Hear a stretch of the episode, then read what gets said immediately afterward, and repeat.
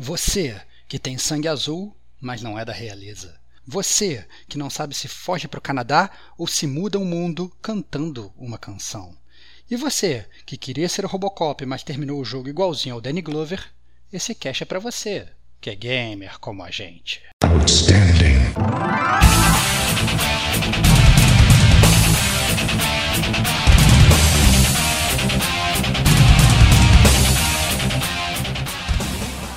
Rodrigo Estevão. Se eu fosse um Android, o que, que eu faria?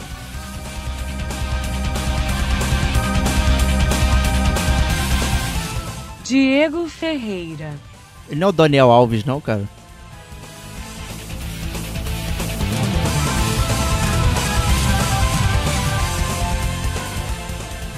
Antônio Lutfi. Parece tela quente, né? De quando a gente era criança.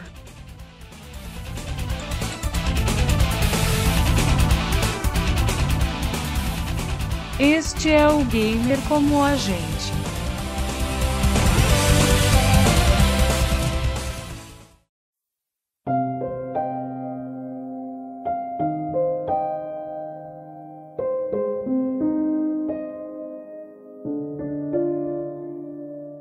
Olá, amigos e amigas gamers, sejam bem-vindos a mais um podcast do Gamer Como a Gente. Eu sou o Diego Ferreira, estou na companhia de Rodrigo Estevão. Salve, salve amigos dos cineastas como a gente. Vamos hoje falar sobre mais um filme fantástico de David Cage. Também há muito tempo esperado aqui no Gamer como a gente. GCG viu, não é um Gamer como a gente podcast, né? É, é isso aí, é isso aí, cara. Tá cada vez mais filme essa parada. E também estamos aqui com Antônio Ludwig aí da equipe Deus Ex aí. Então, muito bem-vindo. Obrigado. Novamente. Sempre um prazer. É, faz tempo, né? Muito bom, muito bom voltar para falar disso. Faz tempo, cara. É, bom, Cyberpunk, pô, com, com história, tem tudo a ver comigo, mas vamos ver se, se agradou quando chegar, quando começarmos a falar do jogo de fato. Acho que ninguém sabe a opinião de ninguém aqui, na verdade. Esse é um podcast Olha, secreto, né? Na moda antiga, né? E a gente não sabe o que cada um bom. pensa, né? Vai ser. Muito excelente, cara. é, o, é a autêntica conversa de bar do gamer como a gente, cara. É. Muito bom. Cuidado aí que os sommeliers de podcast podem ficar chateados com esse negócio de conversa de bar, hein? Podem, cara, mas eu, cara, dane sommelier de podcast, né, cara? Eu gosto dos sommeliers de gamer como a gente, cara. Isso aí. Esses são os que me importam. Maravilha, então vamos começar aqui nosso bloco 1, tradicional bloco de introdução. É, acho que a gente pode começar então falando sobre um pouquinho sobre a Quantic Dream, né, e o que é esse filme interativo, né? A Netflix inclusive está enveredando com isso, né, Stevox? Exatamente, cara. Eu achei inclusive que a Netflix tinha contratado o David Cage pra, pra, pra, pra, dar umas dicas lá, cara, porque a gente tá quase chegando no mesmo nível, né? Eu acho que se esse, se, esse, se, se o, o Detroit é, que é o jogo que a gente vai falar, né, ele fosse é, com, com FMV, né, com atores, ele poderia claramente estar tá no, tá no Netflix sem nenhum problema. Verdade. Né, recentemente, inclusive, abrindo um parênteses gigantesco aqui, é, eu joguei o da Carmen Sandiego, muito divertido, é, mas ele não deixa você tomar game over. Toda vez que você perde, ele manda você voltar. Oh, que, que divertido. Não é bem o modelo Quantic Dream, né? É.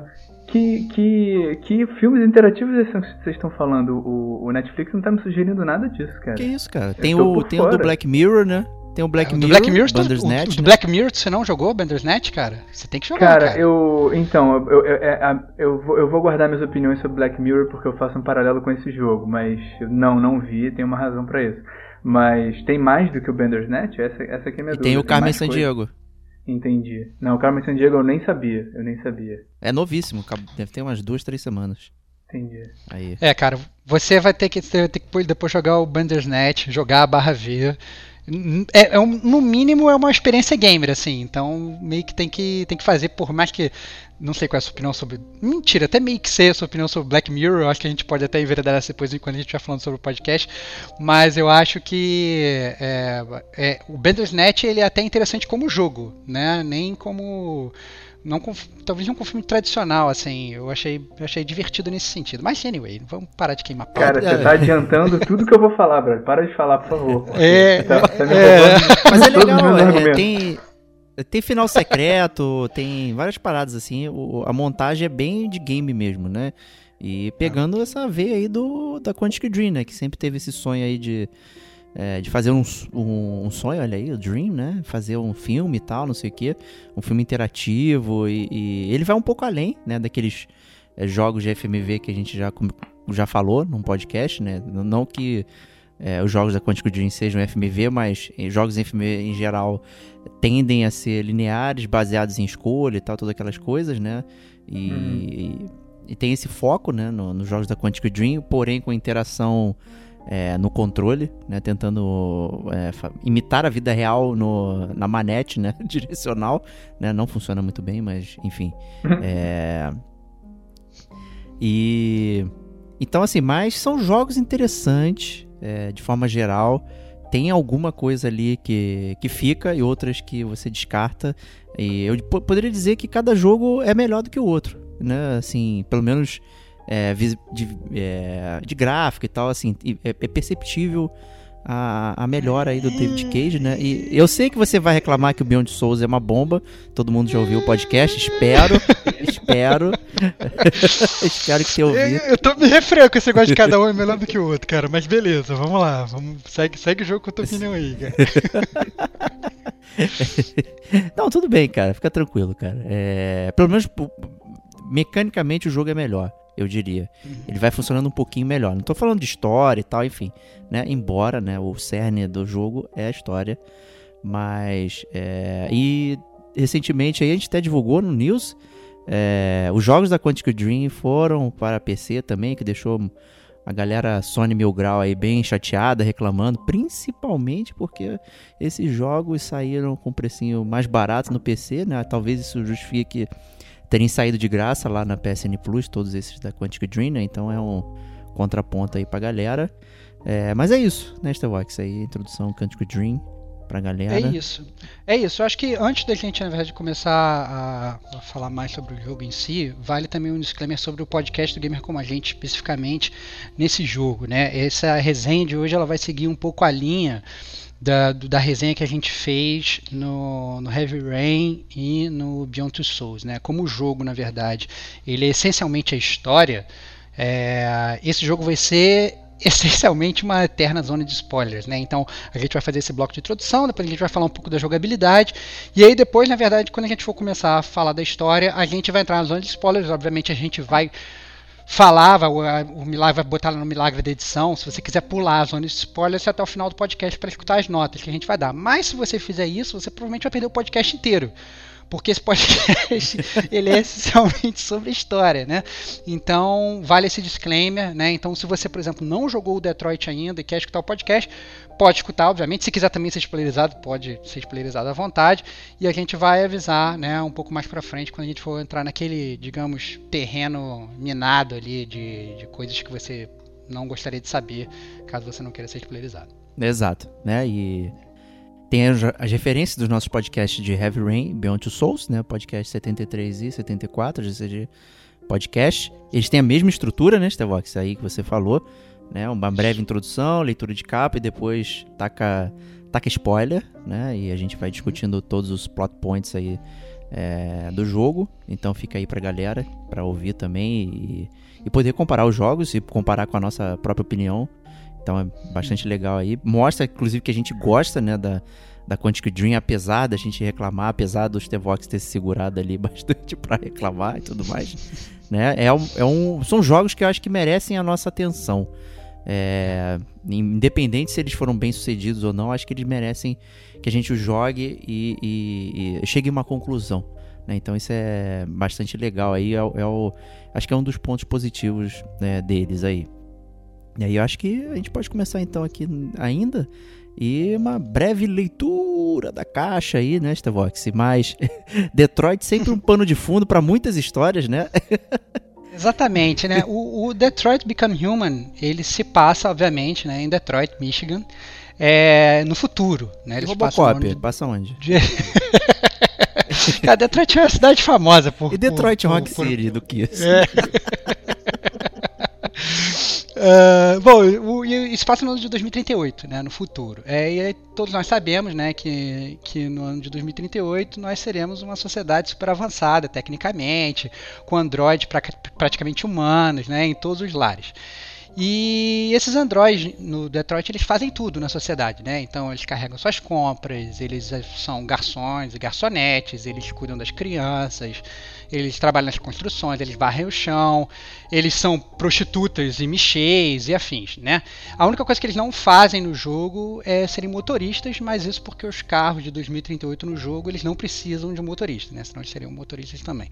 Inclusive, segundo o próprio jogo, né? É, tem uma daquelas revistas que você lê, mostra lá que o preço de Android ele é até mais barato do que de um carro no jogo, né? Para mostrar o quão acessível é um Android no jogo, né?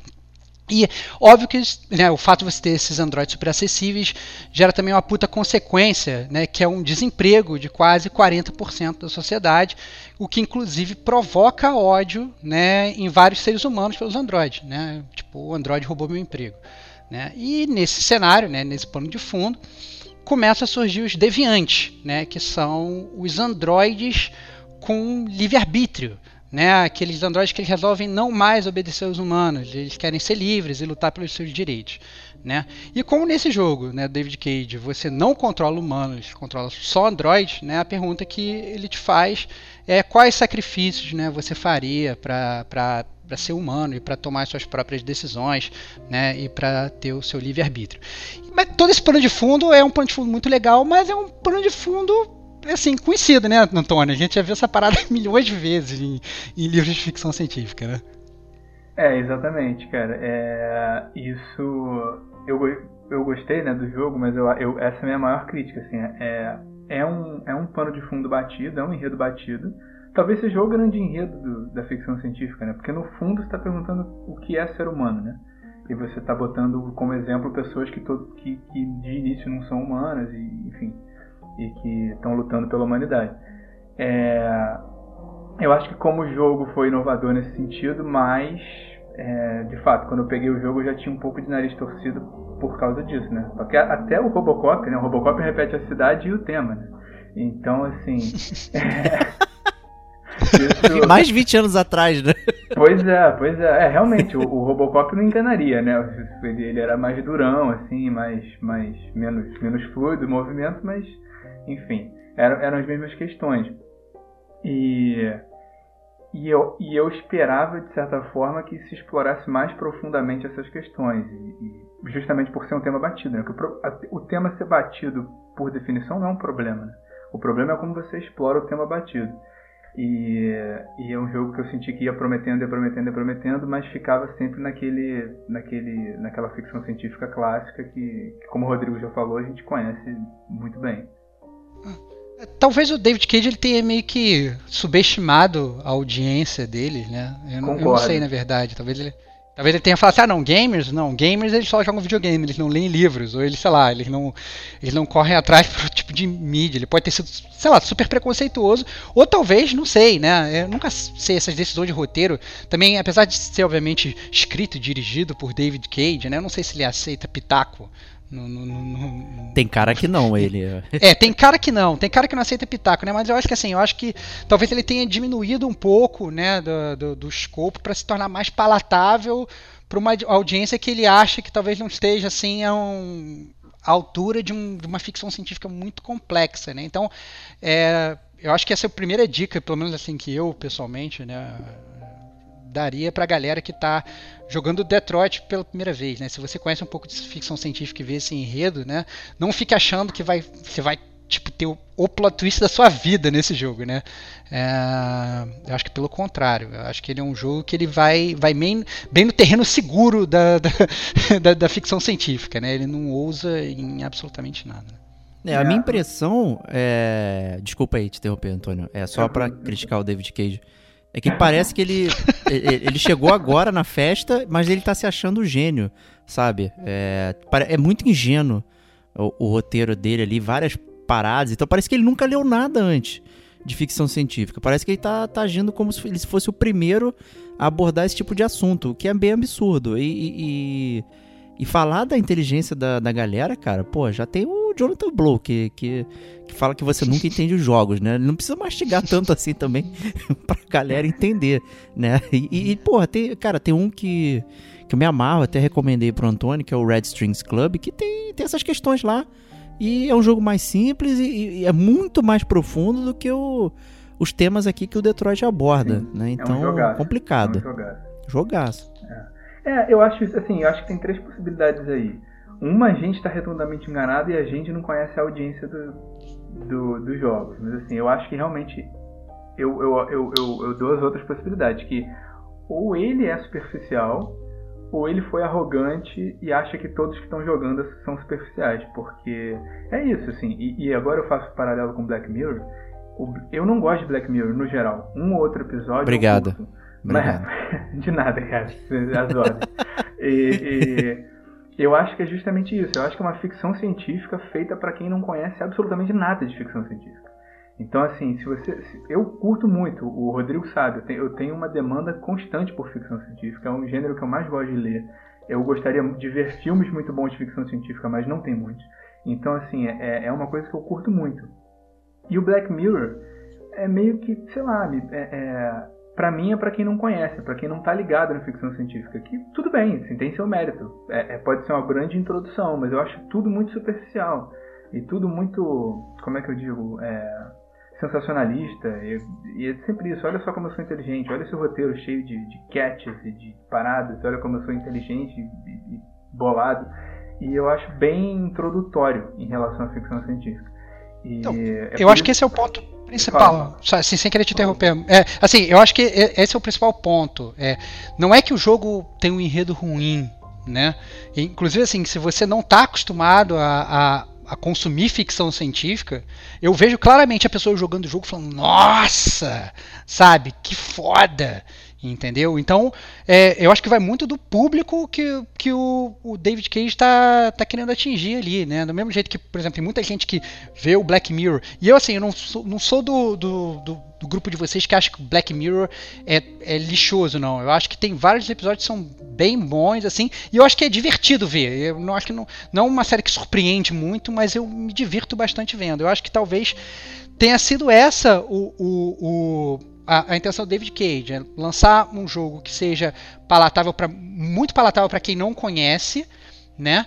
É, e é para uma pessoa que já conhece, para ser um pouco divertido. Eu acho que na verdade o erro dele, quando ele foi pesar isso, é que ele tornou a parada tão palatável que para uma pessoa que já conhece um pouco mais de ficção científica, você joga a parada meio que, né? É, com gosto de, de, cocô na boca. Né? Meu Deus.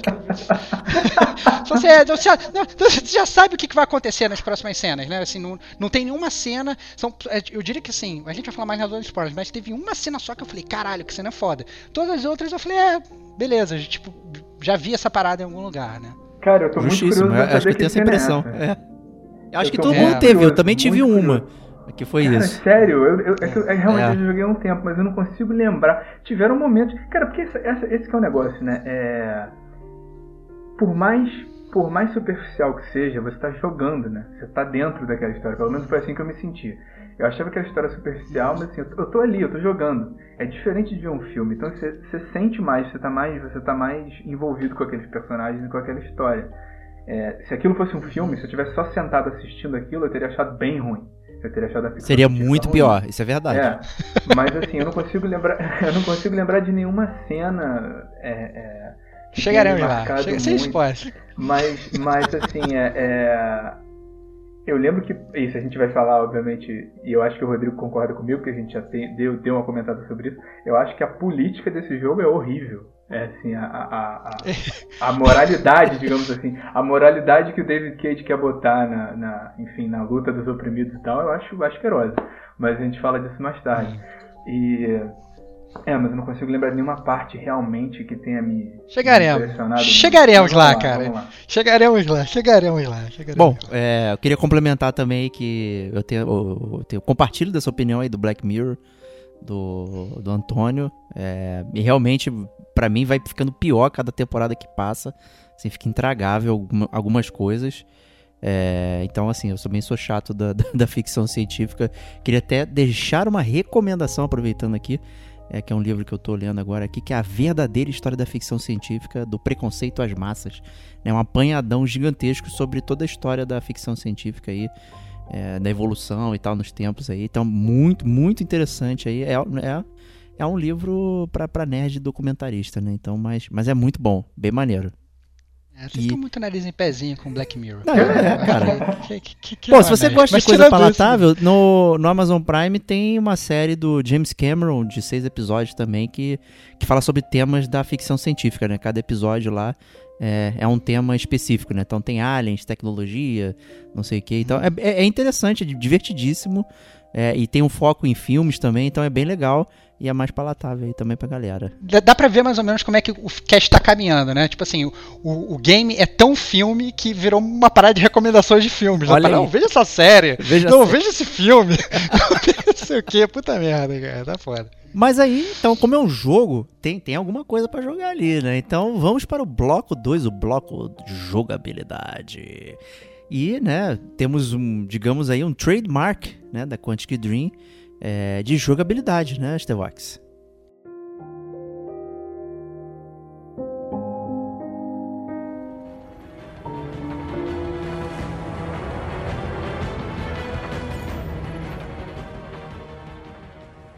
Exatamente, né? Como o Diego falou um pouco na introdução, né? O, o jogo da Quantic Dream, ele meio que, né, você vai jogando o filme e você vai tendo todas aquelas atividades mundanas, né? Você, é, sei lá, você abre uma porta, você, sei lá, pega um copo, você gira uma maçaneta, sei lá, você puxa uma cadeira, você lava um prato, né? Você vai fazendo coisas que são muito mundanas, né? Inclusive, é, essa talvez tenha sido até uma das nossas críticas lá no, no Heavy Rain, que tinha até muitas coisas mundanas para você fazer. Gente ficava horas lá fazendo uma parada muito mundana, fala, pô, comprei um jogo para jogar ou para lavar prato, né? Não fazia, não fazia muito sentido, né?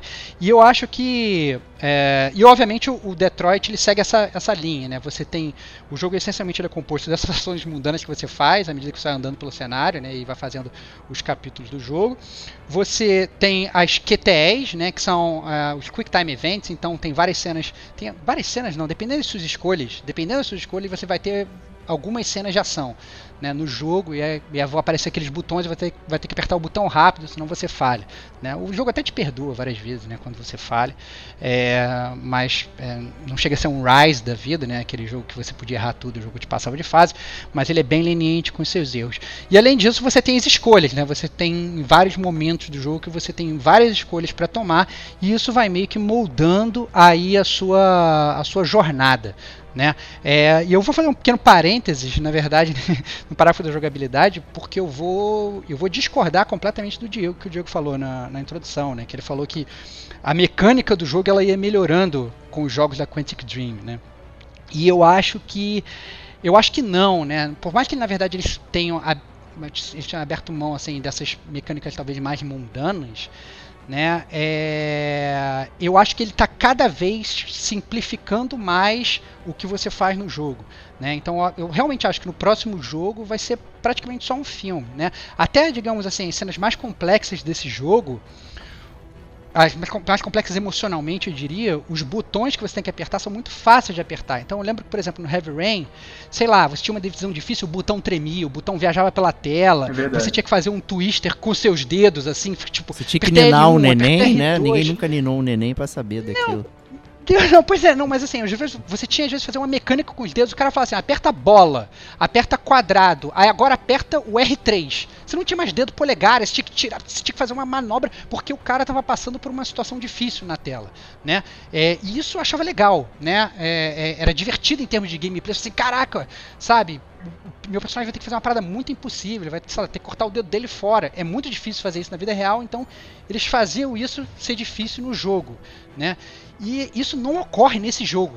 Assim, até nas cenas mais complexas, sei lá, tem um momento lá que que, sei lá, manda o Indiana Jones e arranca o teu coração. E aí você, tipo, beleza, o que, que eu vou fazer? Eu tô sem coração, eu vou morrer. E você tem que apertar dois botões e você pega o seu coração de volta, entendeu? Então, assim, é muito. É, é, é, é, bobo, assim, nesse sentido em termos de gameplay. Então, eu acho que isso acaba distanciando muito mais o, o, o, Detroit Become Human de um jogo e aproximando ele cada vez mais de um filme. E quando você se aproxima ele de um filme, aí ele fica mais bobo. Que é isso que a gente estava discutindo. Né? Ele como um filme, se fosse só um filme, seria um ruim, seria um filme ruim, né? Seria um filme bobo, né? Então a partir do momento que você tira todas essas mecânicas de gameplay, ok, você não precisa ter uma gameplay bunda toda hora de, né? É, sei lá, vou varrer o chão ficar lá, né? Passando, passando a vassoura no chão, mexendo, mexendo o direcional. Mas eles tinham que ter minimamente, eu acho que mantido pelo menos essa parte da tensão, que eu acho que, pelo contrário, ela foi se perdendo nos jogos. Ela era muito mais frequente no Heavy Rain, ela passou a ser menos no Beyond Souls, e no Detroit, para mim, ela é completamente inexistente. Curioso isso, cara. Eu realmente não tive essa impressão tão vigorosa que você. Eu acho que, é, no meu ponto de vista, eu acho que simplificou algumas coisas porque tirou essas mais mundanas. Tá? E talvez não tenha ficado claro porque eu também não, não deixei isso explícito, né? É, eu acho uhum. que a uhum. questão de, de ramificações, de escolhas e tal, é, ela é muito mais interessante, maior aqui, mais ampliada do que nos outros dois jogos também. É, eu acho até que o foco que eu queria dizer era até mais é, nesse sentido do que propriamente no apertar uhum. de botões. Tá? Não estou discordando de você, é só a minha impressão. Não, entendi. Quando eu joguei. Eu entendi. Em termos das escolhas, nas é. escolhas, você falando, não tanto na. Isso no, no button masher da parada. Exato, né? exato. Até, até acho que, que, que, que, o seu ponto é muito válido, tá? De dificultar certas coisas. Realmente você não fica ali, caraca, errei, o que, que vai acontecer? Não, você não tem essa preocupação. Ao mesmo tempo que tirou as coisas mais, é, digamos, menos práticas, né? Do, do, e mais inúteis ali do dia a dia. Então é um peso, né? Mas acho que o foco da, da jogabilidade, vamos colocar assim, ele é bem realmente nas ramificações é, das suas ações e, e, e, no pixel hunting ali do, é, do cenário e tal. Então, queria ver o do, do, do, do Tony aí. O que, que você acha, cara? Cara, é, eu realmente achei bastante interessante o, o ponto de vista do Rodrigo. Assim, para começar a ficar, né, man, é, é, pontuar sempre a minha surpresa do Rodrigo discordar do Diego. Isso pra mim é realmente sempre um choque. Mas o. Porque acontece, cara, acontece. acontece. mas, mas o. Não, cara, é, realmente pensando nisso eu concordo com o Rodrigo. Nunca tinha pensado nisso, mas de fato, porque, cara, o Heavy Rain, você fica tenso. Eu tava pensando exatamente quando ele tava falando disso, eu tava pensando na cena do cara que o cara tem que cortar o dedo, né? Na história meio jogos mortais, né? Ou você corta seu dedo ou não te fala onde seu filho tá. E, e era tenso.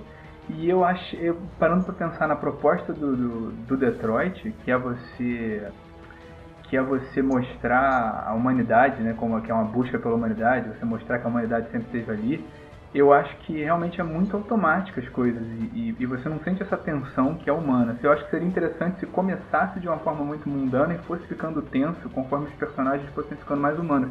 Mas mesmo você romper, Verdade. mesmo você romper a barreira, né? Porque todo todo Android que você controla, em algum momento, assim, não sei se. É, ele, se, ele, você tem a opção, né, de, de, Isso eu acho que é um spoiler meio bobo, não sei se vocês podem me censurar se for. Você tem a opção não, de, não. de, quebrar de virar o, deviante. É, exatamente, é. de virar um deviante e quebrar aquela. Tipo, você é um. Você é um lacaio, né? Você obedece ordens. Em algum momento você tem a opção de, de, de quebrar essa barreira, que é a sua grande limitação, que é o que define você como Android, você quebra uma barreira e, e você vira e você atinge o livre-arbítrio.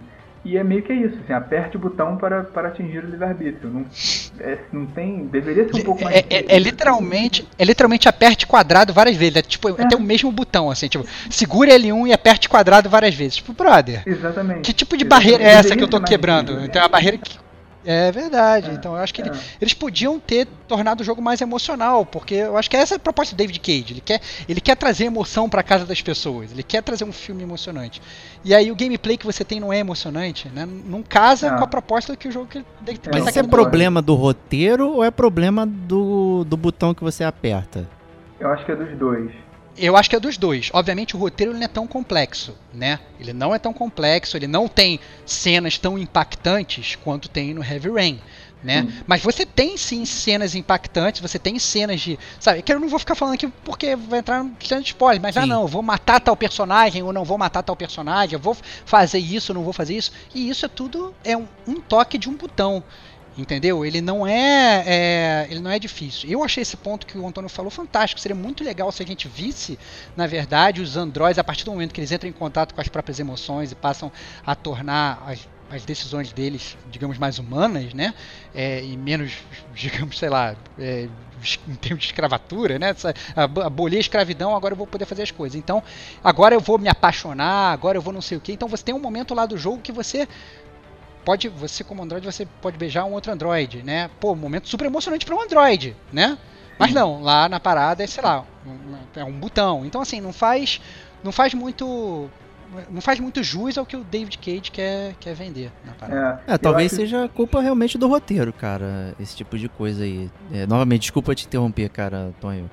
É, porque, e aí a gente já até pontua as diferenças, né? No Heavy Rain, é, a gente tinha, digamos, quatro personagens, o que é, pô, caramba, quatro personagens pra você controlar e tal. Mas, de certa forma, eles queriam as mesmas coisas, né? Ali, estavam buscando é, o mesmo objetivo, era a mesma linha de história, né? O Beyond Two Souls reduziu isso, só tem um personagem que você é, controla e chega a uma conclusão até única, inclusive. Né? E aí que no, no Detroit você tem três personagens que querem coisas completamente diferentes. Né? Eles estão agindo, apesar de se entrelaçarem em momentos do jogo, eles estão buscando coisas diferentes, né? Então, como se fossem três histórias é, completamente diferentes. E, e, tentar dar essa profundidade para cada uma acabou ficando talvez muito grandioso até. É, não sei se vocês concordam. É, cara, cara, eu não concordo não. É. Mas fala, fala aí, Antônio. Fala aí, cara. É, eu, eu acho. Eu, eu, é, o Beyond the Souls eu não joguei realmente, mas o, o, o Heavy Rain eu achava. A minha crítica era justamente que era desconexo demais. Esse eu acho que ainda é desconexo, né? Se você, enfim, tem personagens que, que não tem muito a ver um com o outro, mas enfim, é, tem, tem os, o, os personagens que só se encontram no final brevemente, que a história meio que quase não entrelaça. Mas é eu acho, assim, voltando no, no que a gente estava falando hoje, eu acho que é uma falha de, de roteiro essa questão da profundidade, porque, assim, vamos pegar o exemplo, que é, que é, prime, é o exemplo de início do jogo, né? Que você está controlando lá a mulher, o único personagem mulher que você controla, e você está virando um deviante. E, e você não tem nem você não tem nem a escolha de não virar, tipo, é, é, porque assim, o cara dá uma ordem, fica aqui parado enquanto eu vou fazer uma coisa terrível.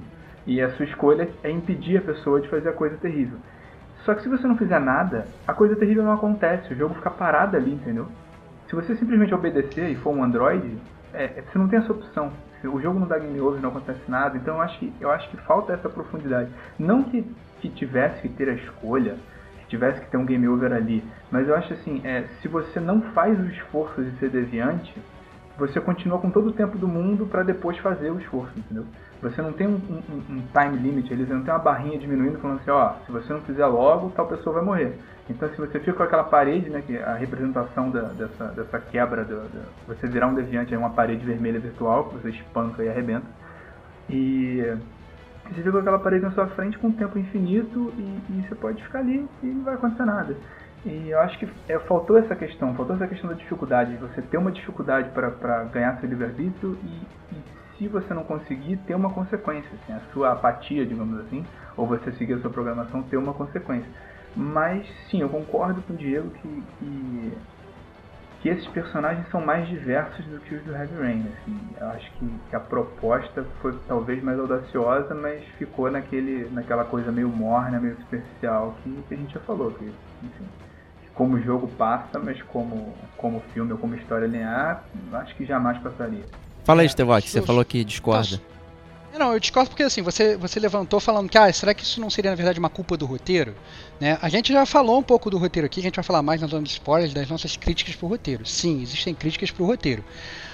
Quando, como a gente tá no bloco de gameplay, eu faço questão de falar isso aqui de gameplay porque para mim isso é jogabilidade. Eu tô falando da parte de apertar botão.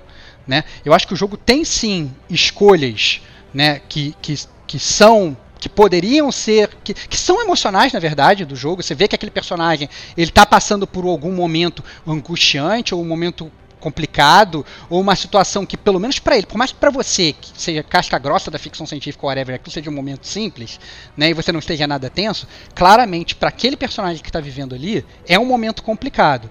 E o, o, apertar do botão é um apertar do botão simples. Ele não tenta transferir essa, é, essa, essa tensão para você de forma mecânica. Entendeu? Essa tensão é transferida. É, ele tenta transferir essa, essa tensão para você só com a parte visual. Inclusive, é uma disrupção fodida em, em termos de gameplay, porque você. Cara, o cara tem uma parada. Tipo, porra, bizarra de fazer, e você aperta um botão só, e você fala, cara, não era tão bizarra assim. E isso, inclusive, te desconecta um pouco da história. O que faz com que a história fique um pouco mais, mais bunda. Cara, é, eu então... entendi o que você falou, mas eu te retorno com uma pergunta. É, talvez um dos jogos mais louvados aqui nesse sentido seja o Walking Dead, a primeira temporada.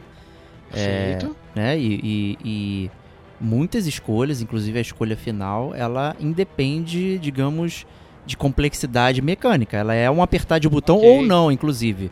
Né? E você okay. se sente afetado justamente porque o roteiro te levou a você ficar afetado emocionalmente. Né? Não foi um okay, trabalho cara. do botão. Né? Então, assim, mais qual é o paralelo? Vez. Qual é o paralelo com, com não, ma não, mais uma vez, mais uma vez, mais uma vez.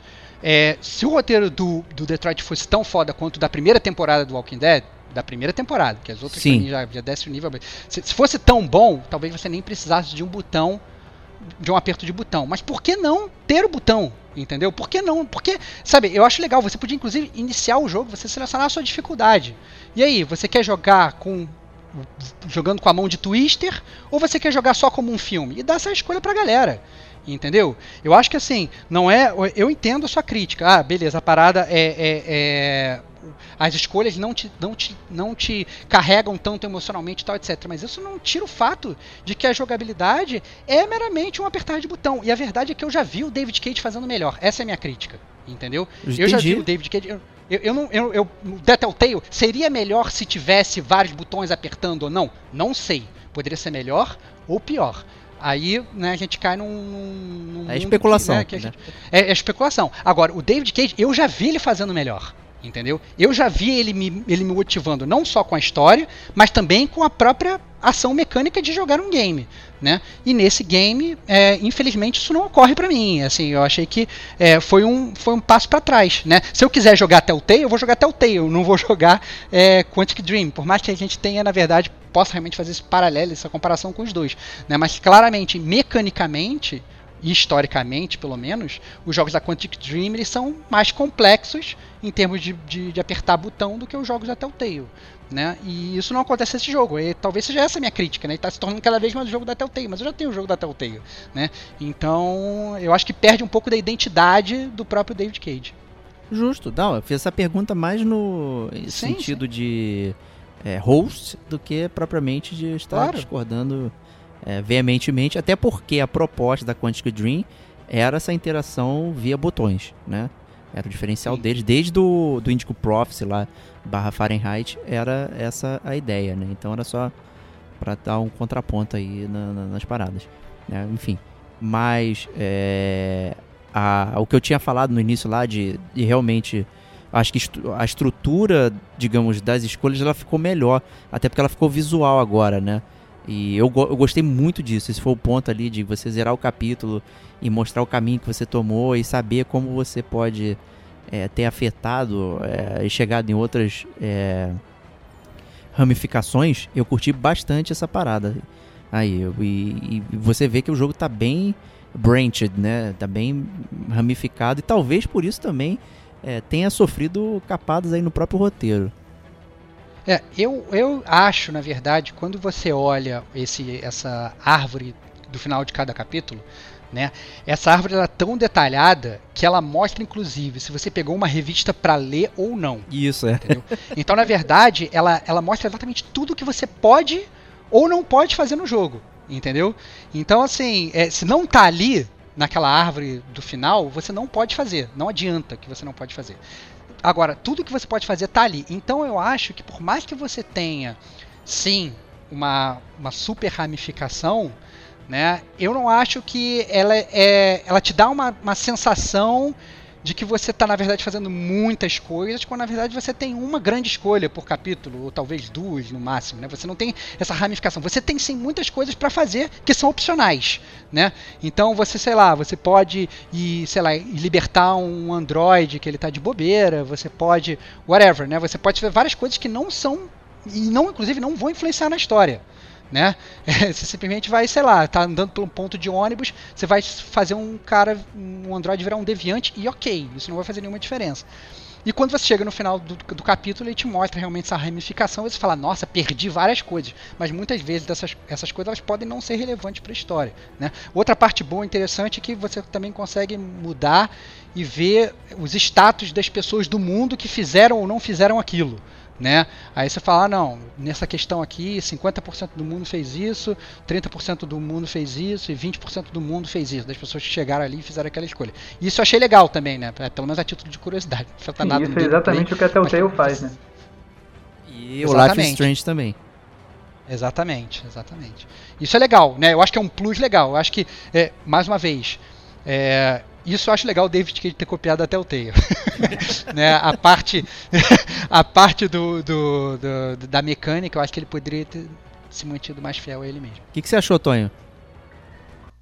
É, cara, é, essa questão da árvore, eu vou te falar assim, mas isso é uma questão muito pessoal que eu acho que, que, que eu tive no Heavy Rain também, e que eu li um review do Heavy Rain na época e bateu muito com isso. Que assim, pra mim, os dois jogos é, não me interessam as ramificações que eu não fiz.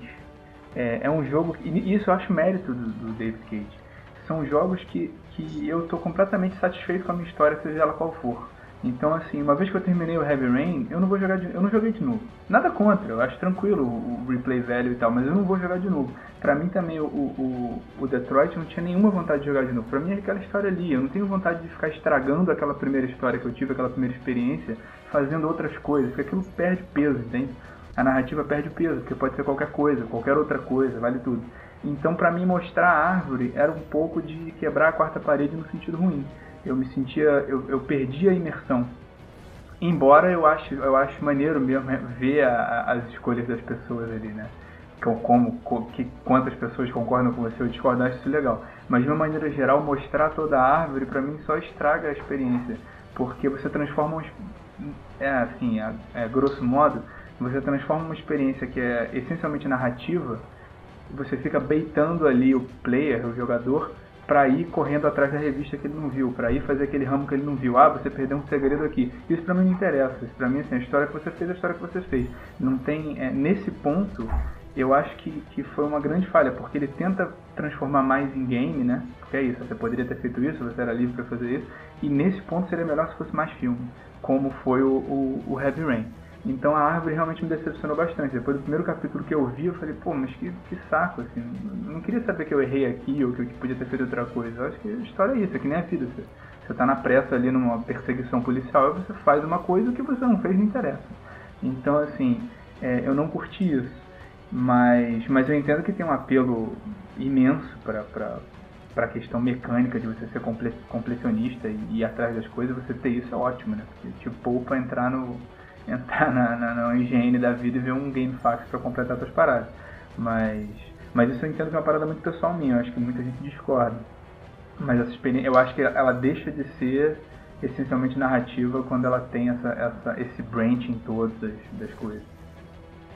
Cara, esse é um bom ponto e eu jogo assim é, embora nunca tenha parado para refletir especificamente tanto quanto você aí. É, mas em geral, também esses jogos de escolha eu jogo uma vez só. É, e aí eu fico satisfeito com, com a história que rolou ali. Eu não, eu não fico voltando. Né? Principalmente quando tem esses branches, né? Você tem que voltar num determinado capítulo para mudar não sei o que, para mudar não sei o que lá e tal. É um pouquinho até chato mecanicamente para você ficar vendo outros pedaços da história. É, eu posso dizer até que o, o, Detroit foi o único que eu é, mexi um pouco, porque eu não fiquei satisfeito com o final, foi o final especificamente, posso comentar lá no spoiler. E aí eu tive que fazer de novo, falei, cara, isso aqui é absurdo, não vou, não vou deixar isso acontecer. E aí eu voltei atrás, mas foi uma merda, porque perdeu realmente essa, essa parada de imersão. final que você tá falando, que foi o meu também. Eu suspeito. Vamos lá, olha vamos, vamos, olha aí, vamos lá. Isso posto, então acho que a gente pode migrar aqui pra zona de spoilers. Finalmente, cara. Finalmente chegamos aqui onde vamos destrinchar é, Detroit Become Human, né, em sua integralidade. E então nosso editor deixará aqui a minutagem para você pular diretamente para as notas, mas acho que essa discussão aqui faz parte, né? Então se você jogou o jogo, tem que ouvir, obviamente, né? E se você não jogou, né? Vai jogar e depois volta para cá e ouve, né? Então vamos começar a zona de spoilers.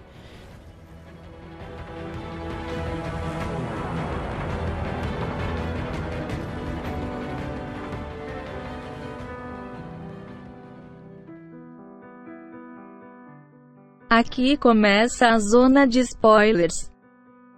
Pule para a marca de 1 hora e 41 minutos caso você não queira aprender a guardar arma na perna que nem o Robocop.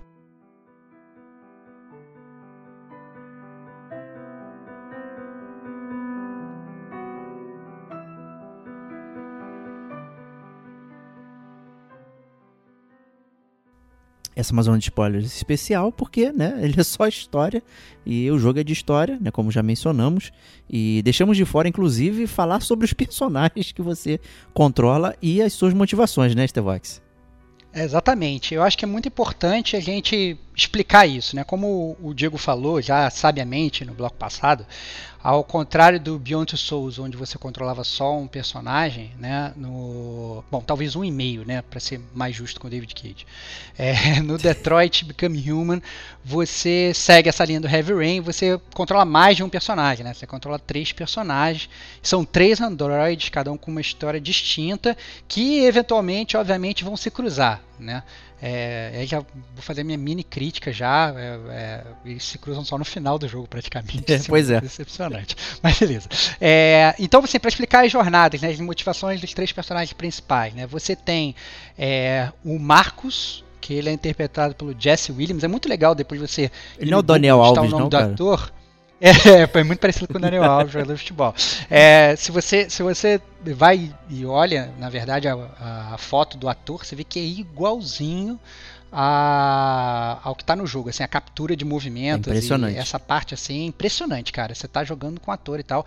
Então o Marcos, que é o Jesse Williams, que ele é, na verdade, eles chamam de assistente, né? Mas ele é tipo um mordomo do futuro. Né? Então é, ele tem o. Ele serve o Carl, que é o Lance Henriksen, que é o Bishop da série Alien, né? Ele é o mordomo do cara, até que de repente né, ele passa por essa decisão aí é, de se tornar um, um, deviante, né? Como falou o Antônio lá, tem que, tem que quebrar essas, essas amarras, talvez técnicas do, do, do, cérebro dele. E ele vai ser o cara que vai liderar, digamos aí, a insurreição né, do, dos androides. Depois do Marcos, você tem a Kara, né, interpretada pela Valerie Curry, que ela é uma babá barra empregada doméstica. Né? Então ela, ela foi aí comprada para cuidar da Alice, né, uma garotinha. E você tem o, o Connor, né, que é interpretado pelo Brian Deckard, que ele é um detetive de polícia. Né? Então tem um nome é... apropriado, né? O nome do ator, né? Deckard. Exatamente, é Deckard, né? parecido, né? Muito, muito, muito, parecido. E ele é um detetive de polícia androide, né? E ele está, na verdade, nessa investigação de descobrir por que, que os androides estão se tornando deviantes e por que, que eles estão querer, tendo livre-arbítrio e como impedir isso. Então, digamos que ele é o, o, o T-1000 da parada. Ele é o androide, em teoria, o androide do mal né, que está tipo, do lado dos humanos, né? É, pelo menos no início do jogo, ele, obviamente, de, dependendo das suas, das suas escolhas. A aí, sua comparação foi com o T-1000, para mim é o K9000, né? Um policial bom é, pra cachorro. É. que merda, cara. Desculpa, cara, mas, porra, essa foi a minha impressão do Kono, cara. Não, cara, tá bom, tá bom, tá bom. Mas é isso, assim, eu acho que é, é, são, são três personagens que eu acho que é até engraçado isso, porque quando a gente fala de, de personagem, a gente sempre. E personagens que a gente se controla, que, que a gente controla, né? É, a gente sempre pensa, não, o que, que o autor ele fez dentro do jogo para fazer você se identificar com aquele personagem, para você se botar nos, nos pés daquele personagem. Eu acho que isso de cara acaba sendo mais difícil no próprio Detroit porque o personagem ele não é humano, né? Então você tem que pensar, se eu fosse um androide, o que, que eu faria? Né? Não basta assim você pensar, não, se eu fosse uma babá empregada doméstica, ou se eu fosse um detetive de polícia, né? Você tem que fazer, se eu fosse um, um detetive de polícia e um androide, o que, que eu faria nessa, nessa posição? O que torna esse exercício é, mais complexo até de ser feito. Você não achou não, Antônio? Cara, muito, muito bom teu gancho, cara, porque então, vou falar especificamente do Connor. Que, que para mim, o que, que aconteceu? Só dar uma situada, é, o Connor, ele é o Android mais Android, né? No início ele é o Android menos deviante, ele, ele, ele segue o protocolo à risca, ele não tem nenhuma emoção, ele é um robô de fato, um Android robô, se, se é que isso faz sentido. E ele mata outros androides, ele se mata inclusive, né, porque ele consegue, ele consegue transferir a, a consciência dele para um outro modelo. Então, se ele tem que resolver uma missão destruindo o próprio corpo, ele não hesita em momento nenhum. É, o jogo inclusive abre com isso, com uma situação de refém que você tem que resolver com ele e, bom, eu não sei, eu não sei se tem como terminar de outro jeito, mas comigo terminou com, com, com ele agarrando o androide que estava que, criminoso e se jogando do prédio morrendo os dois. E aí na cena seguinte o Connor já tá lá inteiro com outro corpo e tal. E... Isso não aconteceu comigo, tá? Ah, bom saber, bom saber. Interessante. Mas você, aí... você, inclusive, consegue não morrer, tá? Em nenhuma das situações. É, eu, eu, eu, eu ao claro. longo do jogo, ao longo do jogo eu entendi que, que, que, isso era uma métrica do, enfim, da sua relação com o personagem, quanto você morria. Isso. Mas o, o que aconteceu com o Connor que foi muito interessante, que eu não sei se foi um mérito ou um demérito do jogo até agora, é que eu fiquei buscando fazer o RP do Connor. Até que chegou um momento que eu falei, cara, se eu continuar fazendo o RP do Connor, eu não vou ver o arco dele, que é o, deve ser o mais interessante, que é ele virando um deviante. Então, assim, eu fiquei tão, eu fiquei tão envolvido em, em, em, em que, que, como o Rodrigo perguntou, né, o que, que esse cara faria nessa situação, e eu acabava fazendo o que esse cara faria nessa situação, e eu não fazia o que eu gostaria que ele fizesse. Que no final é o que o jogo propõe que você faça, né? Que você vá moldando aqueles personagens. Então chegou um momento ali que eu dei um tiro na cabeça de um androide, que era o que, que, era o que eu achei que ele faria, e, e meio que depois eu pensei assim, cara, peraí, é, é, se eu continuar levando, fazendo esse RP, se eu continuar fazendo esse, desempenhando esse papel com ele, eu não vou ver, eu não vou ver a história que eu gostaria que, eu, é, que ele passasse, né? De experimentar, de experimentar. É, exatamente. Entendi. Então achei engraçado, porque assim, ao mesmo tempo que o jogo te estimula a, a, a, quebrar, no Condor especificamente, a quebrar as regras que são impostas a ele, ele é tão sisudo, ele é tão protocolar, ele é, ele é tão redondinho ali na missão dele que é muito difícil você fazer isso sem achar que você está sendo você e não ele. Não sei se faz sentido. Mas então, assim, com ele eu tive dificuldade com, com, essas, com essas coisas. Enquanto que nos outros dois é muito claro, porque assim, uma Android ela tá vendo um, um, um cara meio que espancar uma criança. O outro tá, tá, tá sendo mutilado e, enfim, tem que se arrastar num, num ferro velho com, com, uma perna só. Então assim, é, é, muito fácil você, você tomar decisões, digamos, rebeldes ou, ou, ou ou que rompam com, com, com, com, enfim, com, a, com a sociedade ali, com, com o contrato social de Android. Agora com o Connor, não, eu senti que faltou isso, é. assim, faltou um estímulo a você quebrar é. a, a, coisa. Assim. É, eu acho isso importante pontuar em termos de roteiro, né? Até porque é, quando você fala da cara e do Marcos, né? Da babá e do mordomo, digamos, a, a escolha deles se tornarem deviantes, ela é mandatória. Né? Você, verdade, você meio que se torna um deviante logo no início do jogo. Então você, você tem que salvar a menininha e você tem que salvar, digamos, também o Carl, né? que, é o, que é, o, é o Bishop lá da, do Alien. E o filho dele entra, né, sei lá, pedindo dinheiro, é. tem uma parada meio zoada. E você meio que se vê como filho dele, tanto que você, depois que você, que você quebra essa parada de, de, de ser deviante, você vira deviante, você chama ele de papai. É uma parada tipo Tipo, tota, tipo, ele vai do, do, do, A pro B, assim, em um segundo, assim, né? Sim. Mas eu acho que e, é, essa parada do Connor é, e essa, digamos, essa dualidade que você teve, eu acho que isso na verdade é um mérito do David Cage, talvez um dos poucos méritos que, que o roteiro tenha tido, né? Porque você fica falando assim, Ei, o que, que eu tenho que fazer, né? E se o jogo que te, te faz entrar nessa, nesse pensamento, e várias vezes eu falava assim, porra, eu quero, porque você, quando você é policial, né? Pra quem não jogou o jogo, você tem um, uma, uma dupla, né? Que é um outro policial, é um policial humano, né? E aí você fala assim, pô, cara, é, eu a, a, o instinto natural de um ser humano é criar um bonding, né? Tipo, você brother do meu cara, a gente vai comprar donuts juntos, sei lá, né? Nós vamos, sei lá, perseguir criminosos juntos e vamos vencer, né? Só que, obviamente, você é um robô e você fica, caraca, mas é, o que que esse robô, na verdade, ele quer? E o Máquina que que mortífera, pessoa? Cara, o verdadeiro significado. É, exatamente, exatamente, cara. O que que eu faço? Eu quero fazer uma máquina mortífera. Imagina uma máquina mortífera onde um dos caras é Android. Olha que maneiro que ia ser esse filme. Mas, ao mesmo tempo, não ia, porque ia ser uma dissonância muito fodida do, do, do, do, roteiro meio que proposto pela parada. Então, eu acho que isso, é, é a situação específica do Connor o fato de você ter caído nessa pergunta, e eu me lembro que eu também, meio que quando eu tava jogando, eu falava, caralho, brother, que. Assim, as escolhas do Connor para mim eram os mais difíceis, os capítulos do Connor, né? Tipo assim, o que, que eu vou responder para essa parada? O que, que eu vou fazer? Era o que eu mais ficava pensando, assim, obviamente, mecanicamente era tudo muito fácil de fazer, né? Claro, Mas assim, claro. em termos da escolha, o que, que eu vou falar? O que, tipo assim, eu tô, eu tô é, é, é, é discutindo com um policial. É, ao mesmo tempo, eu fui instruído para criar um bonding com ele. Então, pelos meus superiores da Cyberlife ou whatever, né? Porque ele, eu, eu preciso ter o auxílio dele e tal, etc. Mas o que, que eu faço? O cara é amargurado, eu vou ser um androide que vai tentar ser amigo, ou vou ser um androide que, que vai ser super policial linha dura? Então, eu achei que as escolhas do Connor, elas são as melhores. Inclusive, é por isso que ele, ele meio que vai praticamente até o final do jogo sem ter essa decisão real de se tornar um deviante. Né? É, é, você, inclusive, várias, várias escolhas que você faz durante o jogo aparece assim do lado é, é, assim, no canto superior da tela, ah, não, você tá tipo corruption e tal, sei lá, como se estivesse sendo corrompido, como se estivesse é, dando uma falha no seu sistema lá de Robocop, entendeu? Mas a, a decisão final ela vem só mais para perto do, do, do, do, encerramento do jogo. Então, isso eu achei interessante, achei um plus, na verdade, isso que você falou. Concordo, tô, tô nesse barco, acho que a história do Kono é a mais interessante né, nesse sentido. É, e, e, e, por isso que talvez fique tão evidente. Por que, que tem tanto personagem? Imagina se só focasse no, nesse esquema e tal.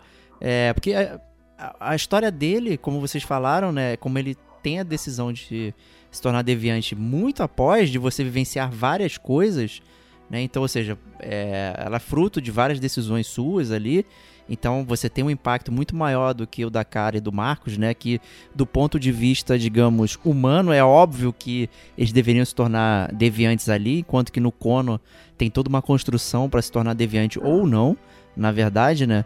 É, então parece que a história é mais relevante do que, do que trata o jogo, né? E, e o Marcos ele é mais sobre a história do mundo, né? E de como o posicionamento dele vai influenciar as pessoas. O que me leva a crer que o da cara é, é, é talvez a história mais fraca, porque ela não, não fala sobre nada, especificamente é dentro do falar. mundo, né? Apesar, e aí eu não sei se eu já entro no meu plot point favorito do jogo, mas eu, eu concordo com você. A cara, se você na verdade você tira ela do jogo, o jogo ele segue igual, cara. Sim, entendeu? concordo. Você não tem nem, nenhuma mudança no, no storyline. Ela não é, é, é, é frequente em nada. Ela, no final do jogo, quando você chega lá no capítulo, que eu acho que é Crossroads, inclusive, que eles se comunicam e eles se falam.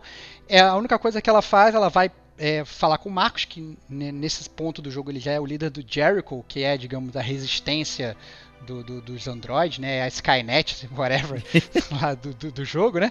É, é, ela vira para ele e fala, pô, brother, me dá um passaporte porque eu quero vazar daqui, entendeu?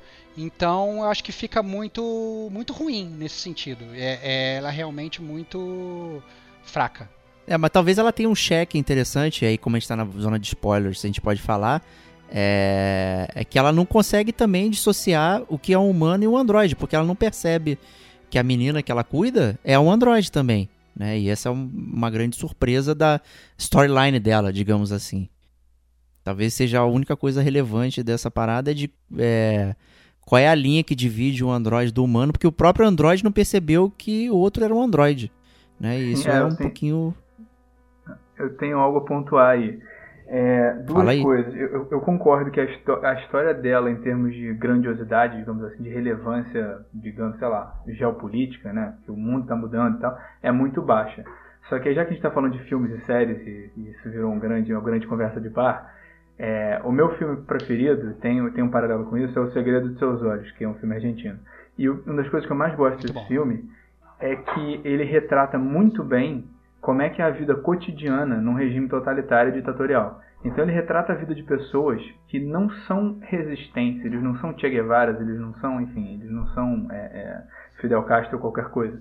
Eles são pessoas que têm vidas cotidianas e ele mostra como a ditadura influencia aquela vida cotidiana. A pessoa que ela, ela não tem, ela não é política, digamos assim, ela só quer viver a vida dela.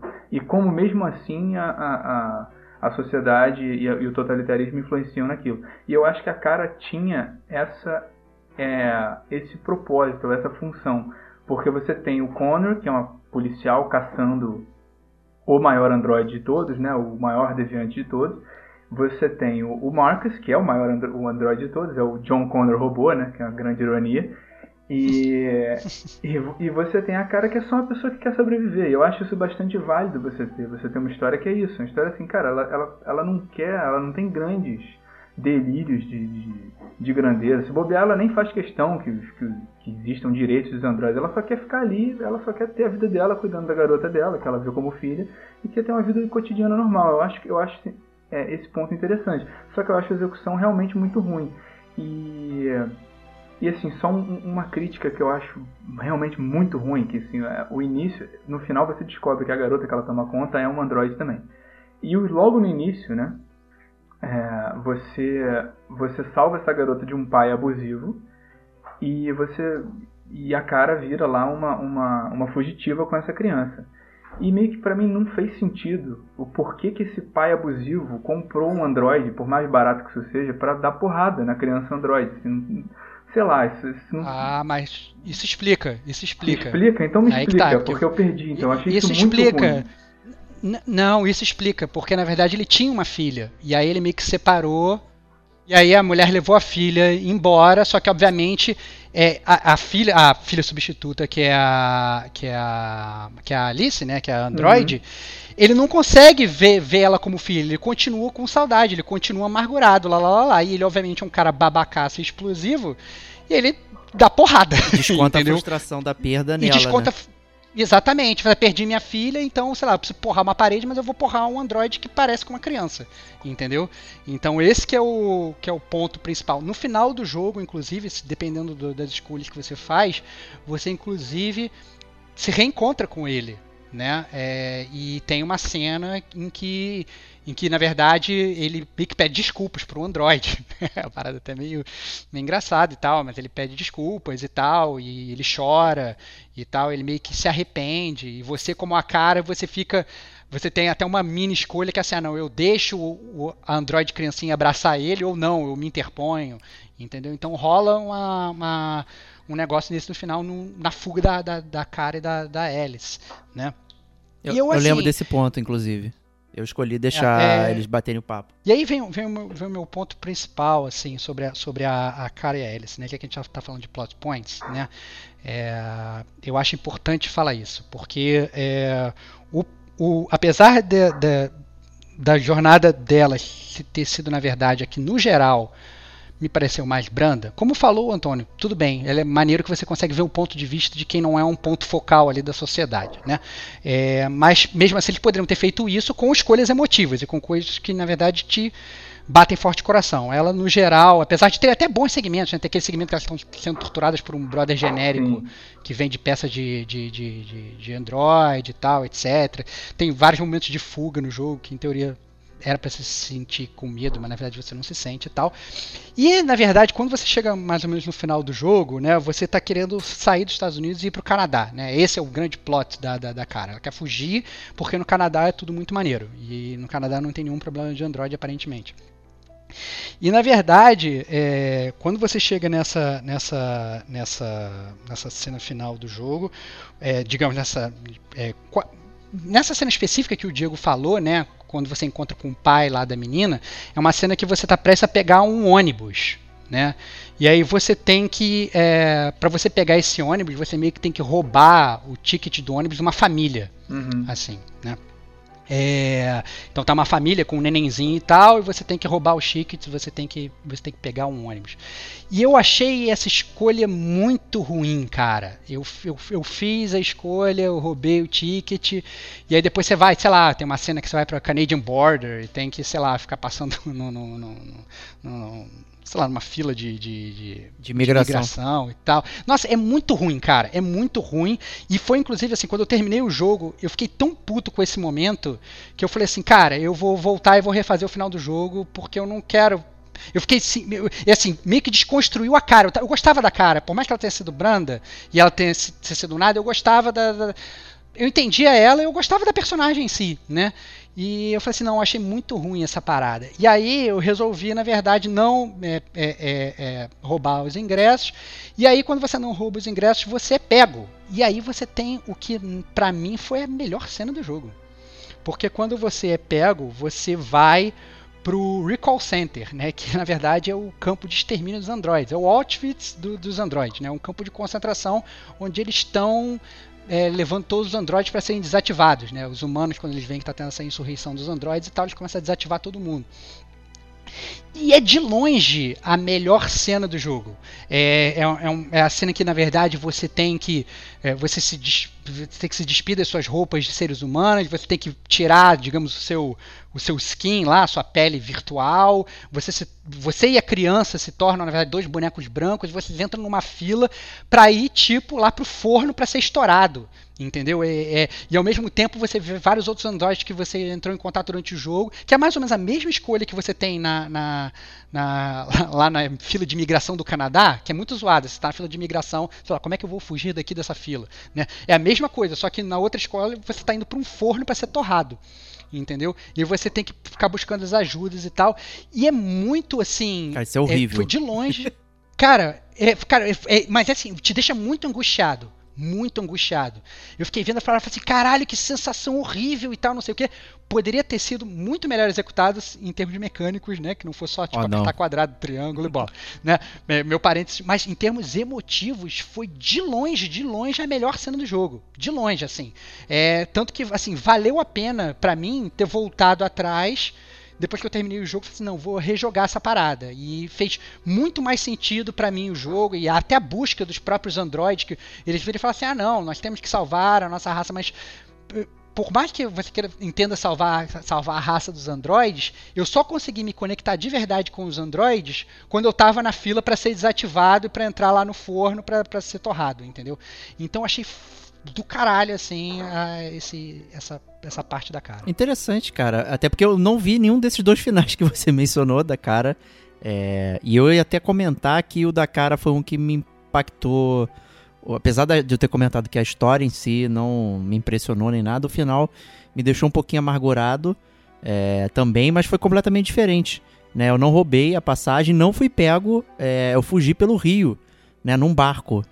E num barco. Que barato, não vi isso. Né? E um barco que está fadado a afundar. Né? Então o, o Luther é, morre, está pesado. Eu sou obrigado a jogar o corpo dele no mar, senão é, o barco vai afundar, que está todo furado. E aí a, a, Alice começa a desativar e tal. E a cara, ah, meu Deus, eu preciso tirar as coisas aqui. E eu comecei, eu fiquei tão tenso com essa parte que eu comecei a falhar os quick times. Que, que são tão simples, mas eu não conseguia acertar.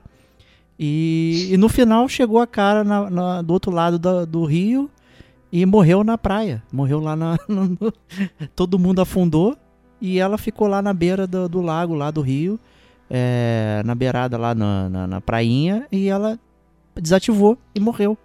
E foi isso. E eu fiquei meio amargurado. Falei, nossa, cara, porque ela fez uma puta jornada, saiu de um lugar para outro, não sei o que, para viver em paz. Tem toda essa jornada aí que o Antônio falou, né? Que é a pessoa, pessoa, né? Entre aspas. Né, é a jornada do comum dentro de um, um ambiente que, que é totalmente atípico e não comum. É, e para mim, toda a jornada dela não foi tão boa, mas o final me deixou é, amargurado e, e parece que valeu a pena, né? Isso foi completamente diferente do seu, né? E assim, assim a gente se sentiu a mesma coisa. Acho que realmente o ruim é, é você roubar a passagem cara, e seguir, né? Não, cara, não, é, pois é, cara. O meu, o, o meu final, que em teoria é o primeiro que eu fiz, o primeiro final que eu fiz, que foi em teoria o melhor, né? Que é você, você, você consegue pegar o ônibus, você chega no Canadá, você tá certo, você nesse meio tempo você é filha da puta com uma família, né?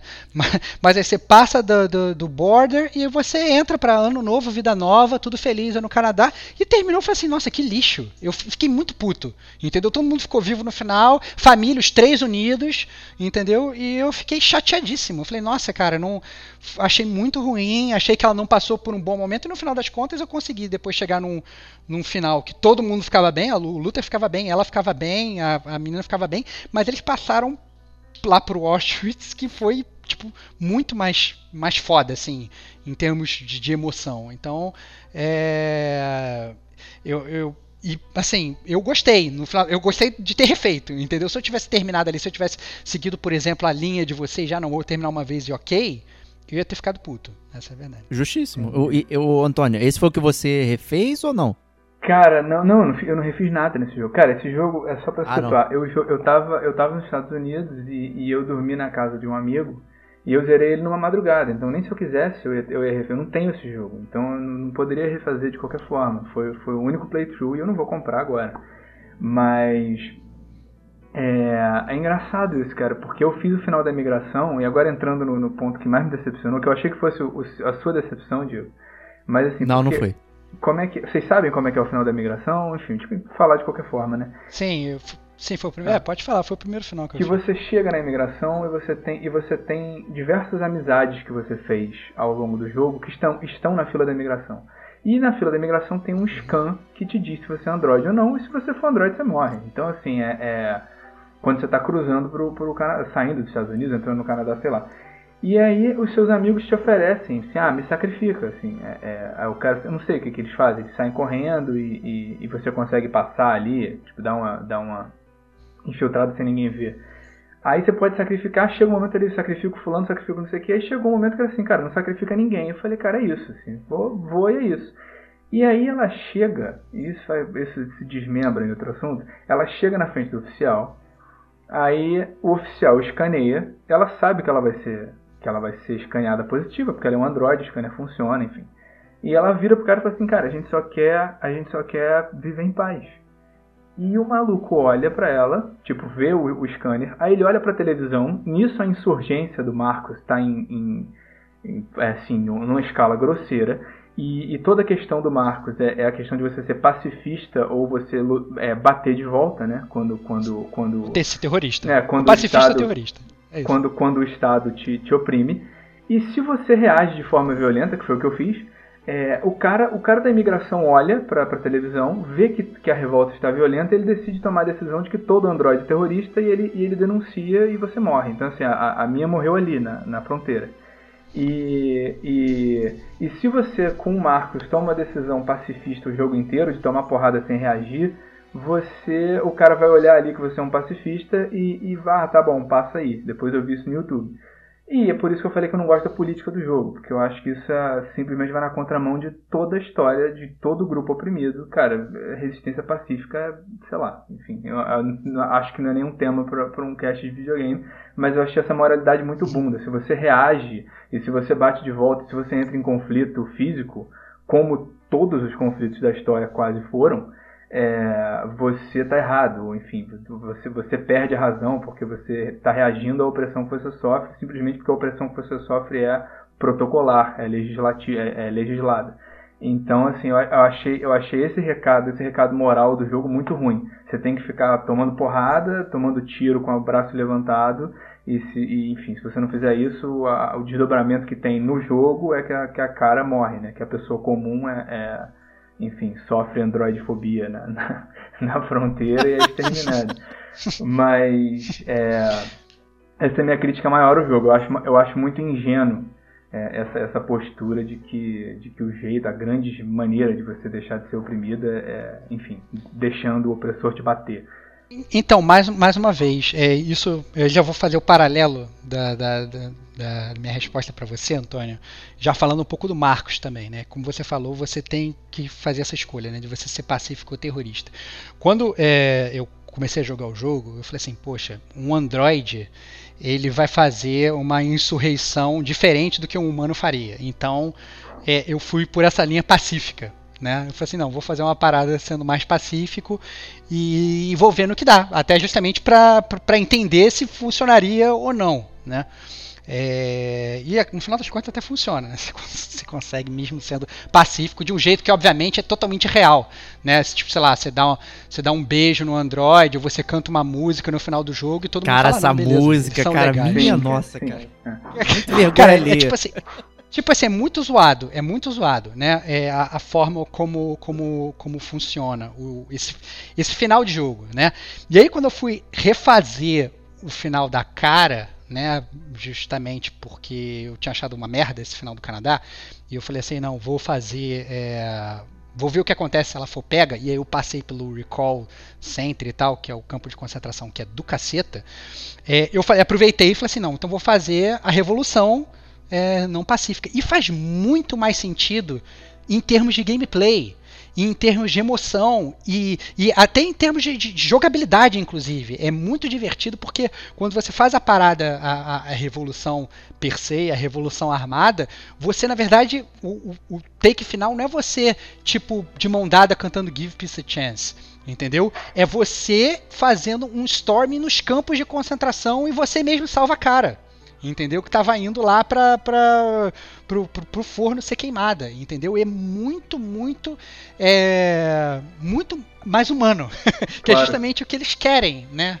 Né? É, é, é, eles querem que os androides se tornem humanos, então é, digamos, justamente a coisa mais humana de se fazer e é a melhor, assim, esse meu, digamos, meu segundo final entre aspas, ele foi melhor em, em todos os quesitos, porque eu achei que o Marcos ele se torna muito mais crível né? É, o discurso dele é muito mais crível. Por, e, e, ele fala assim, cara, brother, não vou ficar tomando porrada e, e, as pessoas me atirando e eu sangrando azul e não vou ficar aqui sem fazer nada. Eu vou reagir, eu vou reagir fisicamente, entendeu? E não, é, não tem que ser visto como uma, uma apologia à violência isso, eu acho, né? Eu também tem que ser visto como brother é, é, tipo assim, você tá dando porrada numa pessoa, corre o risco dela querer te dar uma porrada de volta. Então tome cuidado antes de você dar uma porrada nessa pessoa, né? Esse é o ponto principal. Não é que você tá fazendo uma apologia ao protesto violento. É que, cara, não dê a primeira porrada, não oprima o outro, porque senão você não vai gerar um protesto violento. Eu acho que esse é o ponto principal, né? Então, é, e eu achei muito bom, cara. Eu achei muito bom isso tudo. E aí também fazendo o paralelo que eu resolvi também mudar o, o, final do Connor, né? Foi muito foda isso, cara. Porque o Connor, e aí já meio que a, gente falou um pouco dele, mas a gente não falou do final, né? Já vou, já vou mandar tacar brasa nisso também. É, o Connor, ele em determinado momento, né, ele consegue achar o Marcos e você tem essa essa escolha de se tornar deviante ou não, né? Se você se, né, se, se corromper e você se juntar a essa insurreição ou não. E aí, né, eu fiz isso, eu peguei, eu topei a parada de, de, de, de, virar um deviante, eu fiquei com três deviantes no jogo, né? E aí tem uma cena até legal, um combate legal, que ele vai, na verdade, para dentro da Cyberlife, para liberar todos os androides que estão, tipo, estão, sei lá, num estoque de androides. e ele vai lá para liberar os androides e tal, não sei o que. E no final das contas, o Marcos ele fez a insurreição dele e ele liberta todo mundo, ele liberta a cara e tal, não sei o que. Só que no último, no último take, digamos, do jogo, você tem uma escolha Sim. muito boa. Porque o, o, Marcos ele tá dando, digamos, o discurso dele de vitória, que pode ser muito mais legal se ele é, na verdade, depois de você ter matado lá o campo de concentração e tal. E aí você percebe que o plano do, do, do, do Connor ser um, virar um deviante já estava no protocolo dele. O Cyberlife já queria que ele se tornasse um deviante para ele se infiltrar no grupo do Marcos. Né? Da primeira vez que eu joguei, eu lutei contra esse hacker, contra esse hacking e tal, e eu me continuei um deviante, todo mundo terminou bem. E eu achei, na verdade, que, brother, essa jogada de mestre, digamos, dos humanos, né, de ter botado um cavalo de Troia, na verdade, foi uma puta ideia né? E é talvez, de, talvez um, um, dos bons plot twists do jogo, né? Um dos poucos bons, se é que tem plot twist no jogo, né? Seria uma das poucas coisas boas e tal. E eu falei, não, nesse meu segundo, na minha segunda jornada, eu vou, é, foda-se, eu vou me render para esse, para esse, é, para essa parada dos humanos e vou e vou virar mal de novo, entre aspas, né? O que na verdade não é o jogo que quer que você faça, porque para ele fazer isso você tem que deixar o teu controle parado por 5 minutos, assim, você não tem que ficar fazendo nada. É muito antijogo, é muito merda. É, e aí você dá o tiro, o que é uma parada maneira pra caramba, porque é um plot twist legal, mas em termos de construção de roteiro é um lixo, porque sobem as, as, as as letrinhas e não mostra mais nada do que, que ah, aconteceu. eu não vi, eu não vi isso acontecendo. Eu não vi também. Cara, é, é, é, muito zoado, assim, é muito zoado. Então, eu acho que o David Cage, ele, por mais que ele tenha acertado na mão na escolha, ele errou a mão muito na consequência, né? É porque você atirando ou não atirando, é, rolam as letrinhas e você não vê o que aconteceu. Pelo contrário, né? Você é, é, isso é muito bizarro, porque assim, se você faz a, a insurreição, digamos, de revolução, né? Uhum. É, se você faz a insurreição de revolução, o, no final das contas mostra presidente falando que ah não, nós estamos evacuando Detroit. Legal, eu entendo, tipo, os androides dominaram Detroit. Mas se você é pacífico, eles meio que também evacuam a cidade. Eu falei, brother, que parada zoada. Você fez uma parada pacífica, você já falou que você é pacífico e tudo é, é, tá de boa, mas ainda assim você tá evacuando a cidade, que a parada não fez nenhum sentido. Assim, então acho que tem várias coisas no jogo que elas poderiam ter sido melhor amarradas para ser mais coerente nesse enredo final aí. Concordo, é, até falando sobre as minhas escolhas aí, é, eu acabei escolhendo o Marcos pacifista também, e é muito estranho é, o texto dele é, sendo pacifista, porque toda hora dá vontade você dar um murro de volta né? E você acaba forçando a barra para ser pacifista. Né? E eu, eu tive essa impressão também do Stevox aí de escolher ser pacifista, justamente que pensando, pô, o Android faria uma parada diferente, né? Então vamos. É, já que ele não tem toda essa vivência, né? Vamos ver como é que ele vai se portar. Né, e, e tal. E, e, não faz o menor sentido no texto, fica muito estranho, né? Esse final cantado ali, a galera, né? Cantando Kumbaya, não sei o que, pá, muito. Muito, muito bizarro. É, mas o, o, final que eu dei rebobinando foi o do Connor, na verdade. É, lá na fábrica da Cyberlife, que ele vai enfrentar o outro Connor, né? O Connor, o Connor robô de fato. Né? E, e aí eu fiz merda ali, aí todo mundo morreu. Né? Aí eu fiquei puto, eu falei, não, cara, meu Jim Belushi não pode morrer não. Ele tem que ficar vivo. E aí eu, aí eu voltei e refiz o final ali. Eu falei, cara, não, por favor. Né? A galera tem que sair bem ali e tal e os dois virarem é, comprarem donuts né, no final do jogo.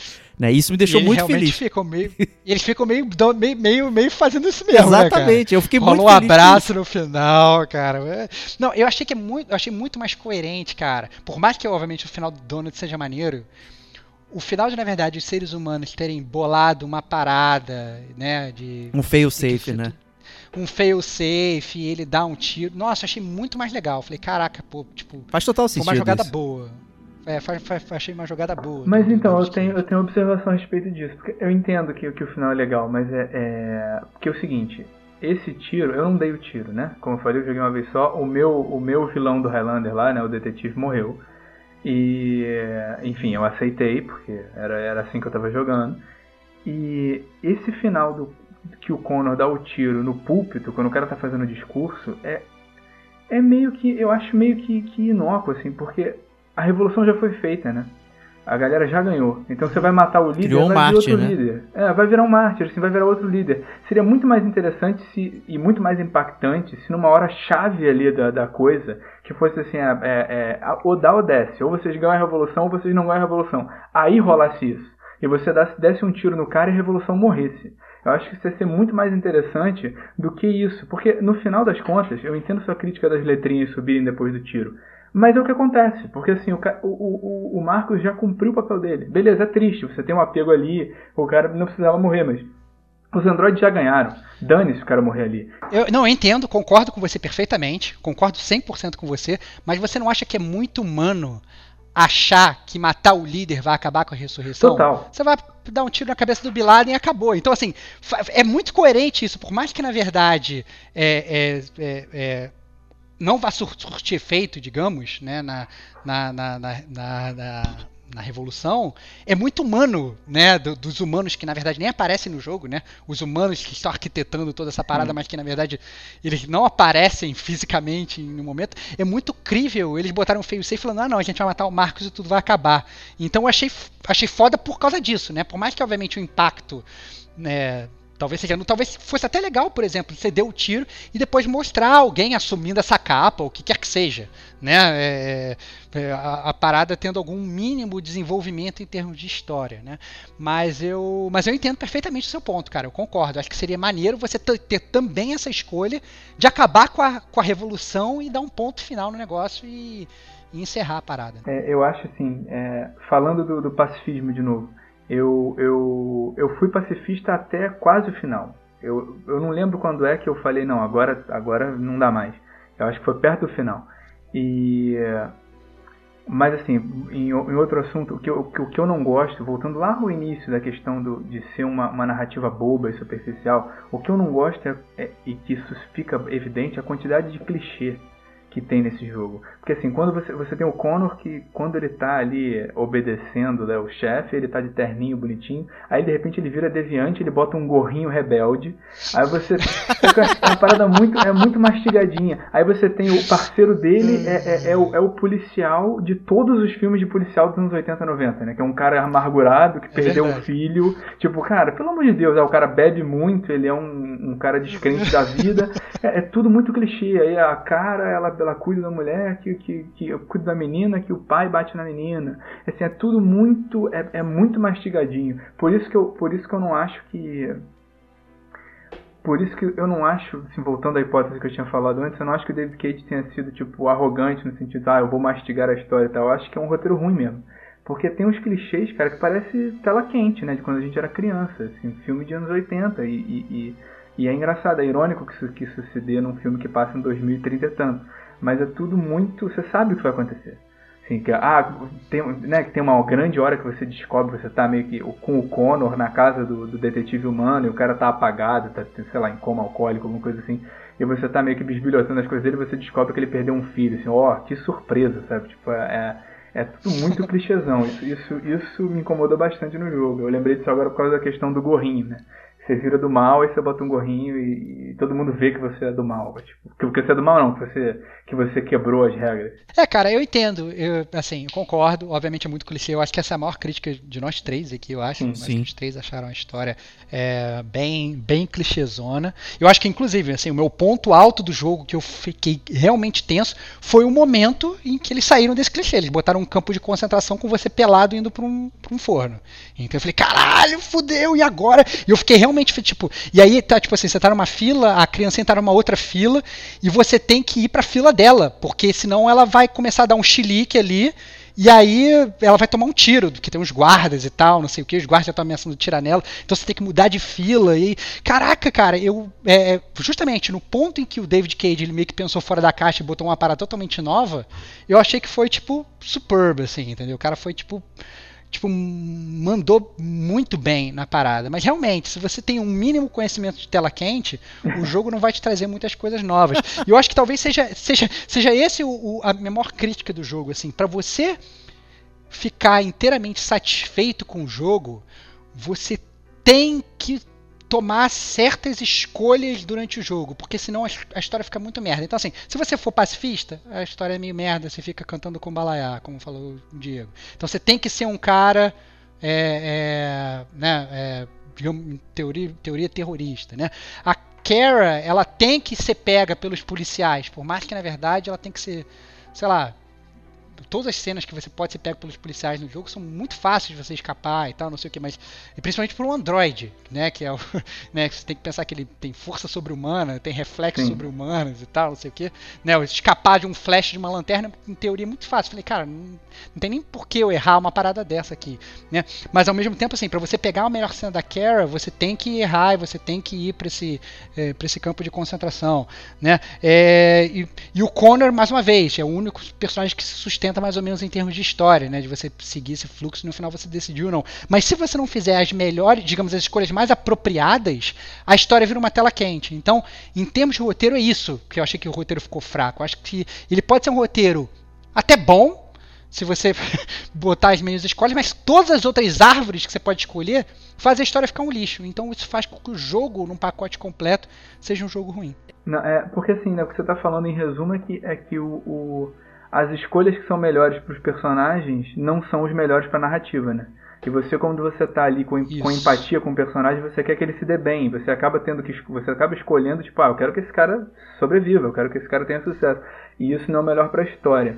É, e assim, a crítica rápida, fazendo o, paralelo ao Telltale de novo, eu acho que nesse ponto a, os jogos da Telltale, pelo menos eu só joguei o Walking Dead e alguma outra coisa que eu não lembro.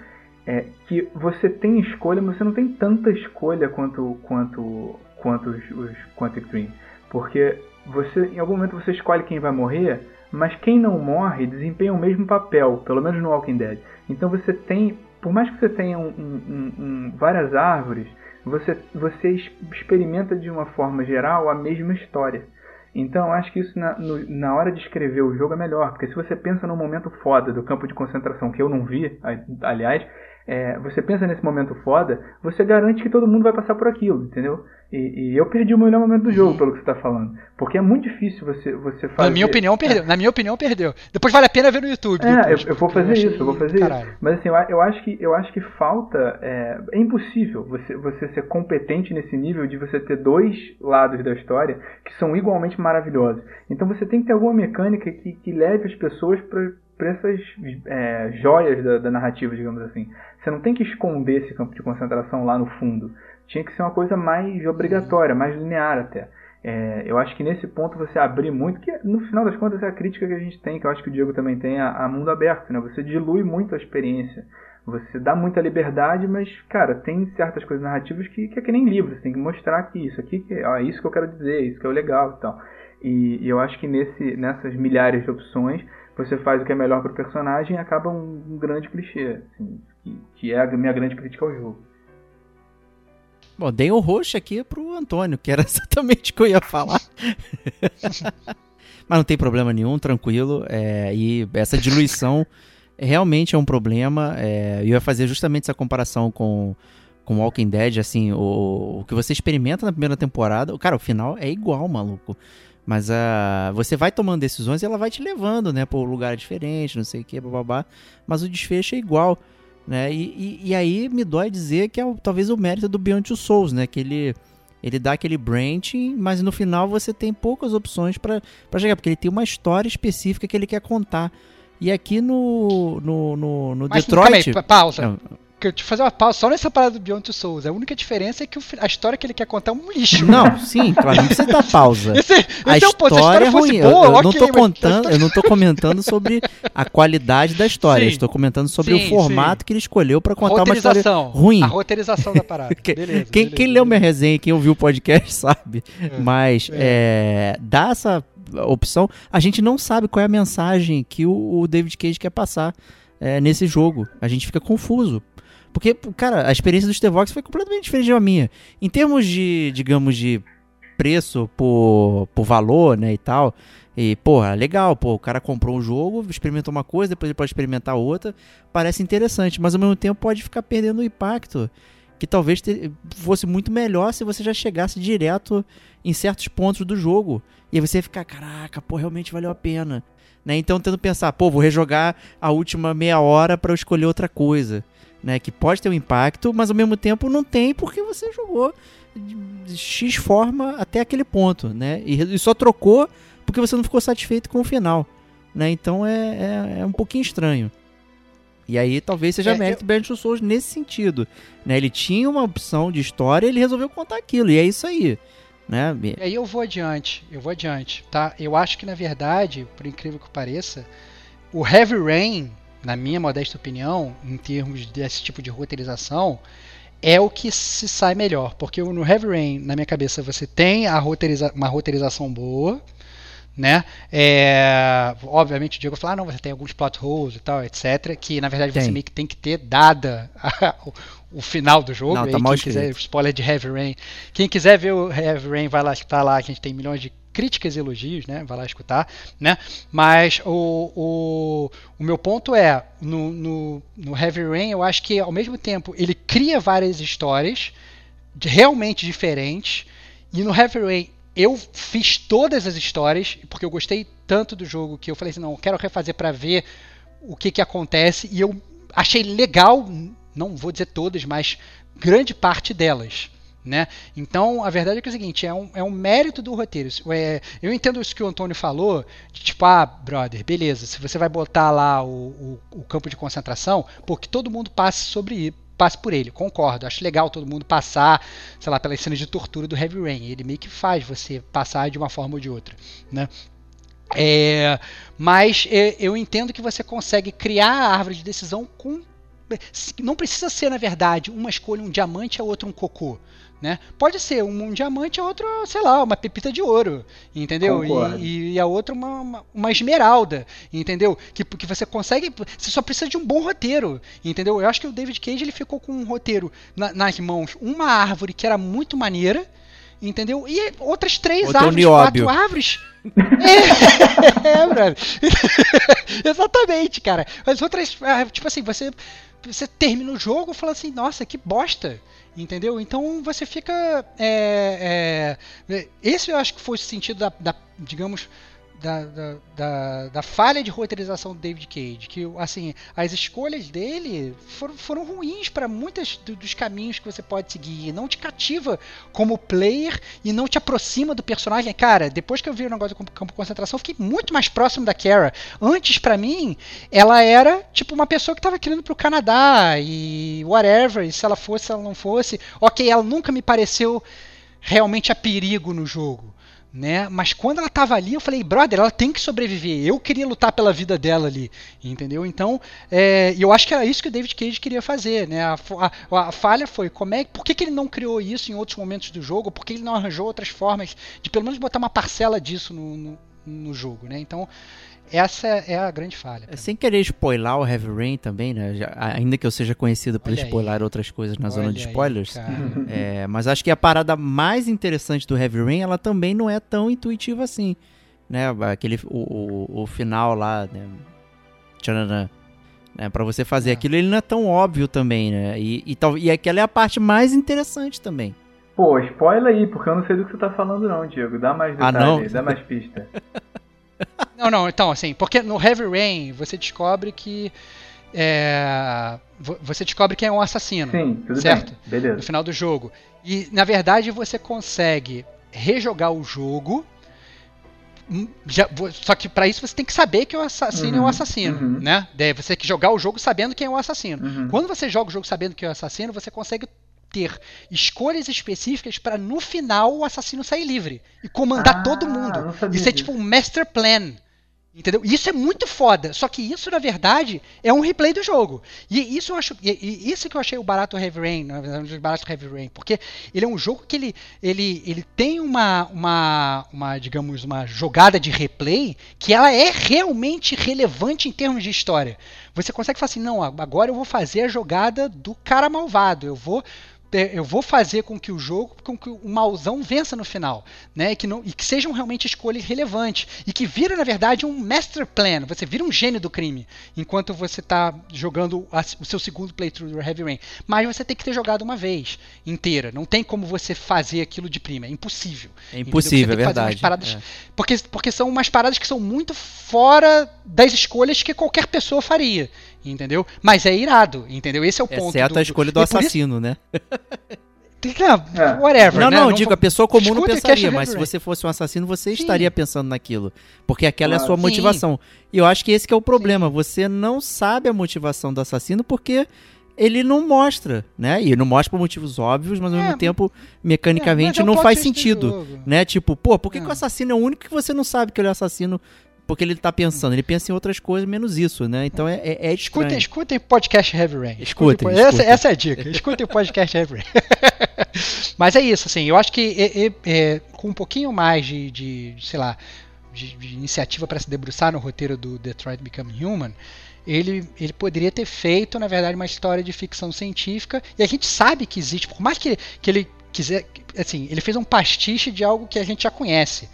Ele poderia ter feito pastiche de outras coisas que a gente já conhece em ficção científica e fazer um negócio que pelo menos as outras árvores fossem mais agradáveis. Ou, ou, sei lá, que você conseguisse se cativar mais com, com, com, os personagens, entendeu? E que inclusive pudesse estimular melhor o replay, até porque na verdade esse é o ponto. Quando eu fui fazer o replay do, do jogo, digamos, entre aspas, inteiro, eu simplesmente falei, não, vou rejogar só os últimos dois capítulos, porque eu consigo fazer exatamente o contrário nos últimos dois capítulos. Ou seja, o que importa de verdade são os últimos dois capítulos, entendeu? E no, no Heavy Rain, por exemplo, traz esse paralelo, não. Se você quiser realmente fazer um, um, puta final, você tem que praticamente jogar desde o primeiro capítulo de novo, Sim. entendeu? Então, é, é, é, eu acho que foi uma, uma, falha de roteirização que talvez eu acho que ele tenha até, é, eu acho que passou por tudo que, isso que a gente falou. Foi, foi uma falha de roteiro, foi ele subestimando a audiência, achando que a audiência não conhecia ficção científica. É, eu acho que foi, foram decisões caricatas, foram é, muitas coisas que na verdade você acha que está tomando decisão, na verdade você não está tomando decisão nenhuma. Sim. Então eu acho que, que são microfalhas ao longo do jogo todo, que no final das contas, quando você dá aquele passo para trás e olha para a floresta e não está olhando só para uma árvore, né, você fala, nossa, que floresta meio escrota, né? Mas ao mesmo tempo, se, se, se você tá lá, tipo, abraçando uma, uma, a única árvore legal do jogo, né? Porque aí que tá, quando eu terminei o jogo a primeira vez, o, o Detroit, eu terminei e falei assim, nossa, brother, que bosta. E aí, quando eu voltei e eu refiz os últimos dois capítulos, eu terminei o jogo falando, nossa, que maneiro. Cara, como assim, brother? Sim, sim. Entendeu? Eu joguei um jogo, tipo, sei lá, não sei lá, 10 horas, não sei quantas horas eu joguei, mas sei lá, eu joguei o jogo 10 horas, mas a última meia hora ela me faz mudar de opinião sobre o que eu acho do jogo, isso é muito zoado. É porque aí tem uma falha muito gritante de roteiro. Sim, é, e assim, é bom, é, é. bom pontuar que, que vocês dois estão falando, né? Assim, eu acho, eu sou o único que não rejogou daqui, né?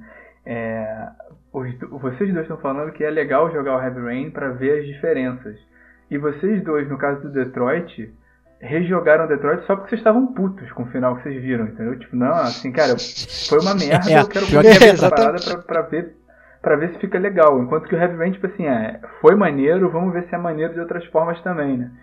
É, não, exatamente, entendeu? O Heavy Rain, eu acho que bem ou mal, óbvio que você tem finais ruins e finais bons, mas bem ou mal, eu acho que são finais, são jornadas bem, bem construídas, são finais que você entende os finais. Você não fica tipo, brother, esse final não fez nenhum sentido.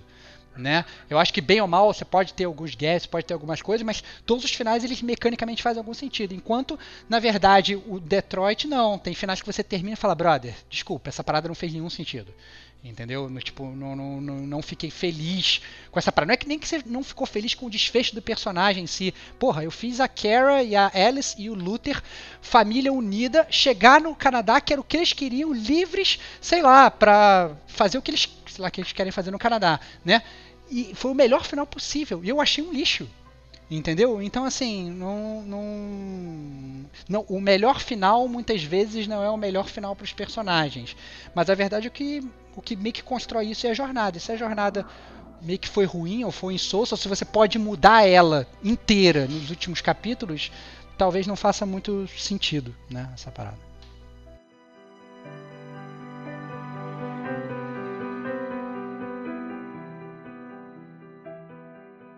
Hasta la vista zona de spoilers. Parabéns Android, você sobreviveu ao Recall Center.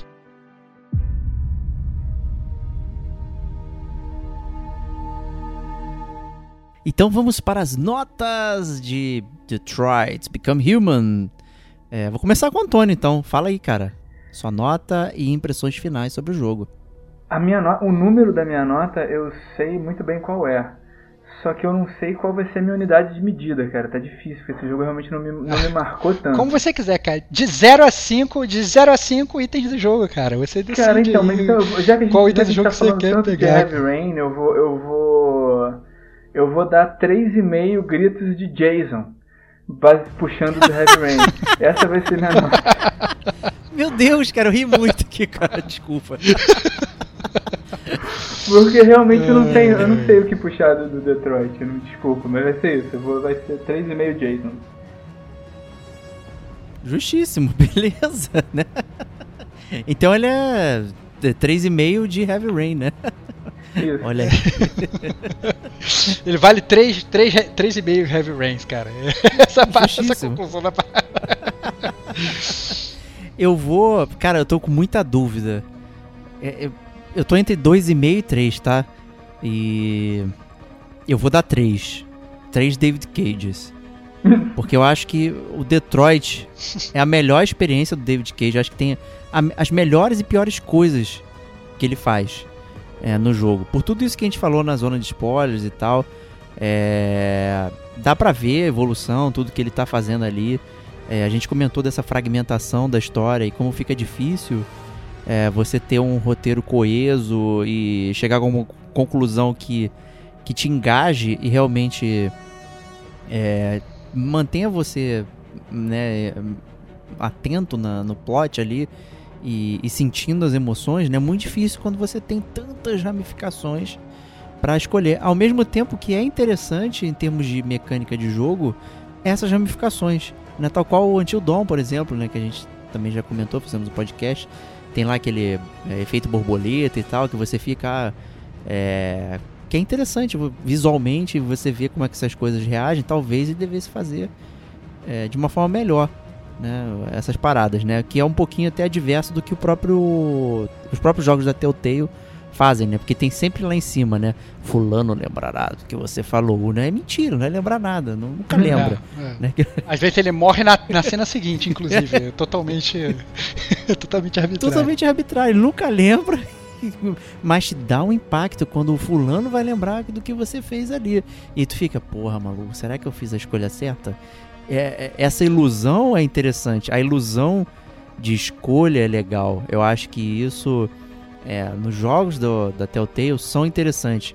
Porque você tem essa ilusão da escolha, mas tem um, uma história que quer ser contada ali no, no fundo. Né? E o Detroit, você não sabe qual é a história que quer ser contada. Você tem três personagens que estão fazendo coisas completamente diferentes para fins diversos e você não sabe qual é a mensagem que o autor quer passar. Então tudo isso é muito confuso né, no, no jogo. É, mas é, eu dou três David Cage para Detroit Become Human. E você, Stevox? Seal the Deal. Bom, cara, então, para Seal the Deal, eu acho o seguinte, é... A gente começou o podcast falando que o Detroit ele é um jogo essencialmente de roteiro. A nossa resenha do Gamer Como a Gente, ela foi toda uma enorme zona de spoilers, justamente porque o jogo inteiro ele é sobre roteiro, ele é muito menos sobre o gameplay, né? Ele é, ele é um filme interativo, né? E é verdade como filme e como roteiro, sei lá, como história, ele falha em diversos pontos, né? É, se ele fosse um filme e ele tivesse na verdade só um início, só um meio, só um fim, e esse início, esse meio, esse fim fossem os melhores que você pode optar durante o jogo, ele seria um filme maneiro. Mas a diferença é que ele não é um filme, ele é um jogo, né? E, e o fato de você poder escolher ele, ele faz com que a história ela fique uma história ruim, né? Então, isso para um jogo que ele é essencialmente baseado em história, é acho que conta muito nessa balança, né? Então, por exemplo, se a gente vai olhar, por exemplo, o Witcher, o Witcher é um jogo que tem um tem várias escolhas que você faz, você tem várias side quests, você tem várias opiniões, você tem várias árvores, etc e tal, e você também tem um gameplay que é um gameplay maneiro, né? Então, às vezes, mesmo até que, por incrível que pareça, você pode jogar o Witch, você pode não estar tá prestando atenção na história, o que seria um erro, né? Mas se você quiser só jogar pelo gameplay, você consegue. No, no Detroit, eu acho que as coisas boas do, do, do, do gameplay elas foram simplificadas, né? Então a gente já chegou a mencionar isso na parte de jogabilidade. É, pelo menos na minha opinião, né? E, e, a, e, a, parte de roteiro, e isso a gente mencionou na zona de spoilers, eu acho que ficou muito aquém do que do, do, próprio potencial do David Cage. Ele já fez melhor. Esse é meu ponto principal, né? Mas ao mesmo tempo ele já fez pior, né? Então é, eu diria que se, eu, se a gente pensar no Beyond Two Souls, por exemplo, eu acho que o Beyond Two Souls ele é um jogo pior do que o Detroit Become Human em todas as em todos os espectros possíveis, né? E ao mesmo tempo eu acho o Heavy Rain um jogo melhor que o Detroit e também em todos os espectros, né? Então eu acho que o David Cage ele ele dá uma nota muito baixa para esse jogo seria é, ruim, até porque eu acho que sei lá, minaria o, o, potencial que eu acho que ele tem, eu diria. Eu acho que ele. Eu, sabe, sabe aquele aquele é, professor do primário que ele dá uma nota para tentar estimular o aluno. Dá uma nota ruim. É, é um eu... para você aqui que só. É, não, não. Então, você, não pode, você não pode dar zero para de motivar, mas você também não pode dar, sei lá, é, oito, porque senão o cara vai achar que ele foi bom e na verdade ele não foi, entendeu? Então eu vou dar para o Detroit Become Human é, dois e meio T-1000 do Paraguai, cara. Justíssimo. É isso que o Conor é, cara. Ele é, ele é um T-1000 do Paraguai é, e talvez aí o, o personagem que eu mais tenha gostado de, de controlar no jogo. Né? Mas é isso, eu acho que é, isso resume um pouco o que eu penso sobre o jogo. E recomendo, na verdade, a todos, é, a verdade, apesar de e esse talvez seja o que eu tenha esquecido de falar agora nas minhas considerações finais. Apesar de ser um jogo que tem realmente essas falhas de roteiro, se você desconhece totalmente ficção científica e tem interesse, talvez seja um bom jogo para você jogar né, para você entender mais ou menos o que, que é e tal. Obviamente você tem muitas outras coisas melhores, né? Mas da mesma forma que é difícil às vezes achar um bom filme de, de ficção científica, achar bons jogos também pode ser bem difícil, né? Então eu acho que talvez seja uma, um pontapé de entrada para quem é novo nessa seara aí e pode ser divertido. E é um gameplay fácil, eu acho que é um jogo bom também às vezes para você jogar com pessoas que não estão acostumadas a jogar videogame né? É, para a pessoa te ajudar a fazer aquelas escolhas, para você meio que debater aquilo ali, né? Eu acho que pode, pode funcionar bem nesse sentido. Então é por causa disso também que eu não tiro também muitos pontos do Detroit Become Eu acho Posso que essa é a maior bizarrice de, de todos os jogos. Fala aí, fala aí, cara. Posso fala rever minha nota? Eu acho rever, que eu, eu dei Pode. demais, cara. Estou rever, pensando cara. aqui que sobre 10 eu dei 7, né? Deu 3,5. Então eu vou abaixar pra 3. Na verdade são 3 gritos de Jason. Eu acho 3,5 Tá muito. bom, tá bom. O meio é J, aí, né? Para É ali, né? Foi não, quando ele foi atropelado, né? 3, número Mas redondo, é- tá mais bonito. Eu acho que essa é a maior bizarrice do dos jogos da Quantic Dream. É que a gente vai lá, critica, detona, fala um montão de coisa, mas ainda assim a gente tá falando. Vai lá jogar e experimentar essa porcaria. Né? É engraçado. É isso que é né? engraçado, é muito estranho. Porque tem jogos que a gente realmente fala, não, não experimenta isso. Totalmente recomendado, né? Conforme o nosso detonando agora. Mas os jogos da Quantic Dream não vai lá experimentar e reclama depois. Mas você tem que experimentar. é uma parada muito única. não, não tem igual né, no, no mundo dos videogames. Sabe o que, eu acho que é? Assim, é, eu não sei se vocês têm essa sensação, é, é a sensação que diminui cada vez mais, né? Assim, a gente que já tem quase 40 anos, é, a gente está acostumado a ver videogame, a gente joga desde sempre, a gente está acostumado a ver videogame com um, um- um meio artístico muito marginalizado, né? Então, assim, Sim. esse, esse tipo de jogo é, é bom pra mostrar para as pessoas o que, que o videogame pode ser, eu acho. Assim, porque a ideia é muito ousada, assim, é um jeito muito maneiro de você, de você ter uma experiência interativa, é uma ideia muito boa. Por mais que ele fale na execução, eu acho que ele é muito ousado na, na, na- na forma que ele, que ele tenta criar um jogo. Então acho que é válido pra isso, assim, porque é, é- a tentativa, né, pelo menos assim, o que eu vejo o David Cage tentando fazer, é elevar um pouco o padrão daquele jogo bunda de pular em cima de bicho e dar tiro. Ele quer dar um, botar uma, um, um peso emocional, um peso de narrativa que não é, que hoje em dia é mais comum, mas não é tão comum assim. Quando uma pessoa que não joga videogame pensa em videogame, ela pensa num Call of Duty, ou num Mario, uma coisa assim, uma coisa mais, é, é, mais básica. E, e eu acho que a gente, a gente tende a recomendar por isso, porque assim, é uma coisa muito, é muito diferente. assim. Eu, eu quero jogar o próximo dele. Por mais que eu, que eu acho que pode, possa ser também um peixezão chato, que nem, o, que nem muitas partes do, do, do Detroit, é, eu acho que a ousadia dele merece um, um- a, a recomendação. Acho que é meio que por isso. Ah, e eu, eu assim, teve uma coisa que eu esqueci de falar antes da gente encerrar o podcast que é muito legal do jogo. É, é é uma um não vou falar que eu poderia estar na zona de spoilers, mas não é não é um não, não vai como não vai estragar a história eu vou falar aqui agora mesmo, dane-se, né, me joguem pedras. É no depois que sei lá, em determinado momento eu liguei o jogo e aí, quando parece o jogo, tem sempre uma android que está falando com você, que é a Chloe, que inclusive ela tem uma, uma parte no jogo até bastante relevante no segmento do Connor, que ela, que ela fala. E aí ela sempre meio que conversa com você enquanto você não deu continue no teu jogo, enquanto você não deu new game e tal. E aí tem um determinado momento mais para perto do final do jogo que ela vira para você e ela fala assim, cara, eu acho que eu que eu tipo eu quero viver outras coisas, eu quero é, ter livre-arbítrio, eu quero, sei lá, é, viver a minha vida e tal, não sei o que. Você aceita que eu vá embora e que eu vá ser feliz e tal, não sei o que. E aí, obviamente, porra, tu fica compadecido pra caralho, você dá yes e o Android vai embora e nunca mais volta, cara, pra tela do teu jogo. E eu achei isso foda pra Bem caralho. bolado, é verdade. É um, é um jogo que tá. Uma parada que não é do jogo, né? Que não tem nada a ver com gameplay, não tem nada ver. Obviamente tem a ver com a história, mas não, não tem. Não é uma, uma consequência maneira do teu jogo, mas isso tá no jogo. E mais uma vez, é a prova de que o David Cage ele tem potencial pra ter ganchos maneiros nos jogos dele. Ele não precisa ficar. Sei lá, se atendo aos clichês que não sei por que ele quis se atender nesse jogo. É isso aí, cara. Então joguem, por favor, Detroit Become Human e os outros jogos da Quantic Dream, cara. Você consegue extrair alguma coisa é, deles. E, e, acho que é por isso que eles tão, são tão especiais assim. Né? Então, muito obrigado por terem aparecido aqui. Rodrigo Estevão, sempre um prazer debater com você. Foi muito bom conversar sobre Detroit sem saber a sua opinião.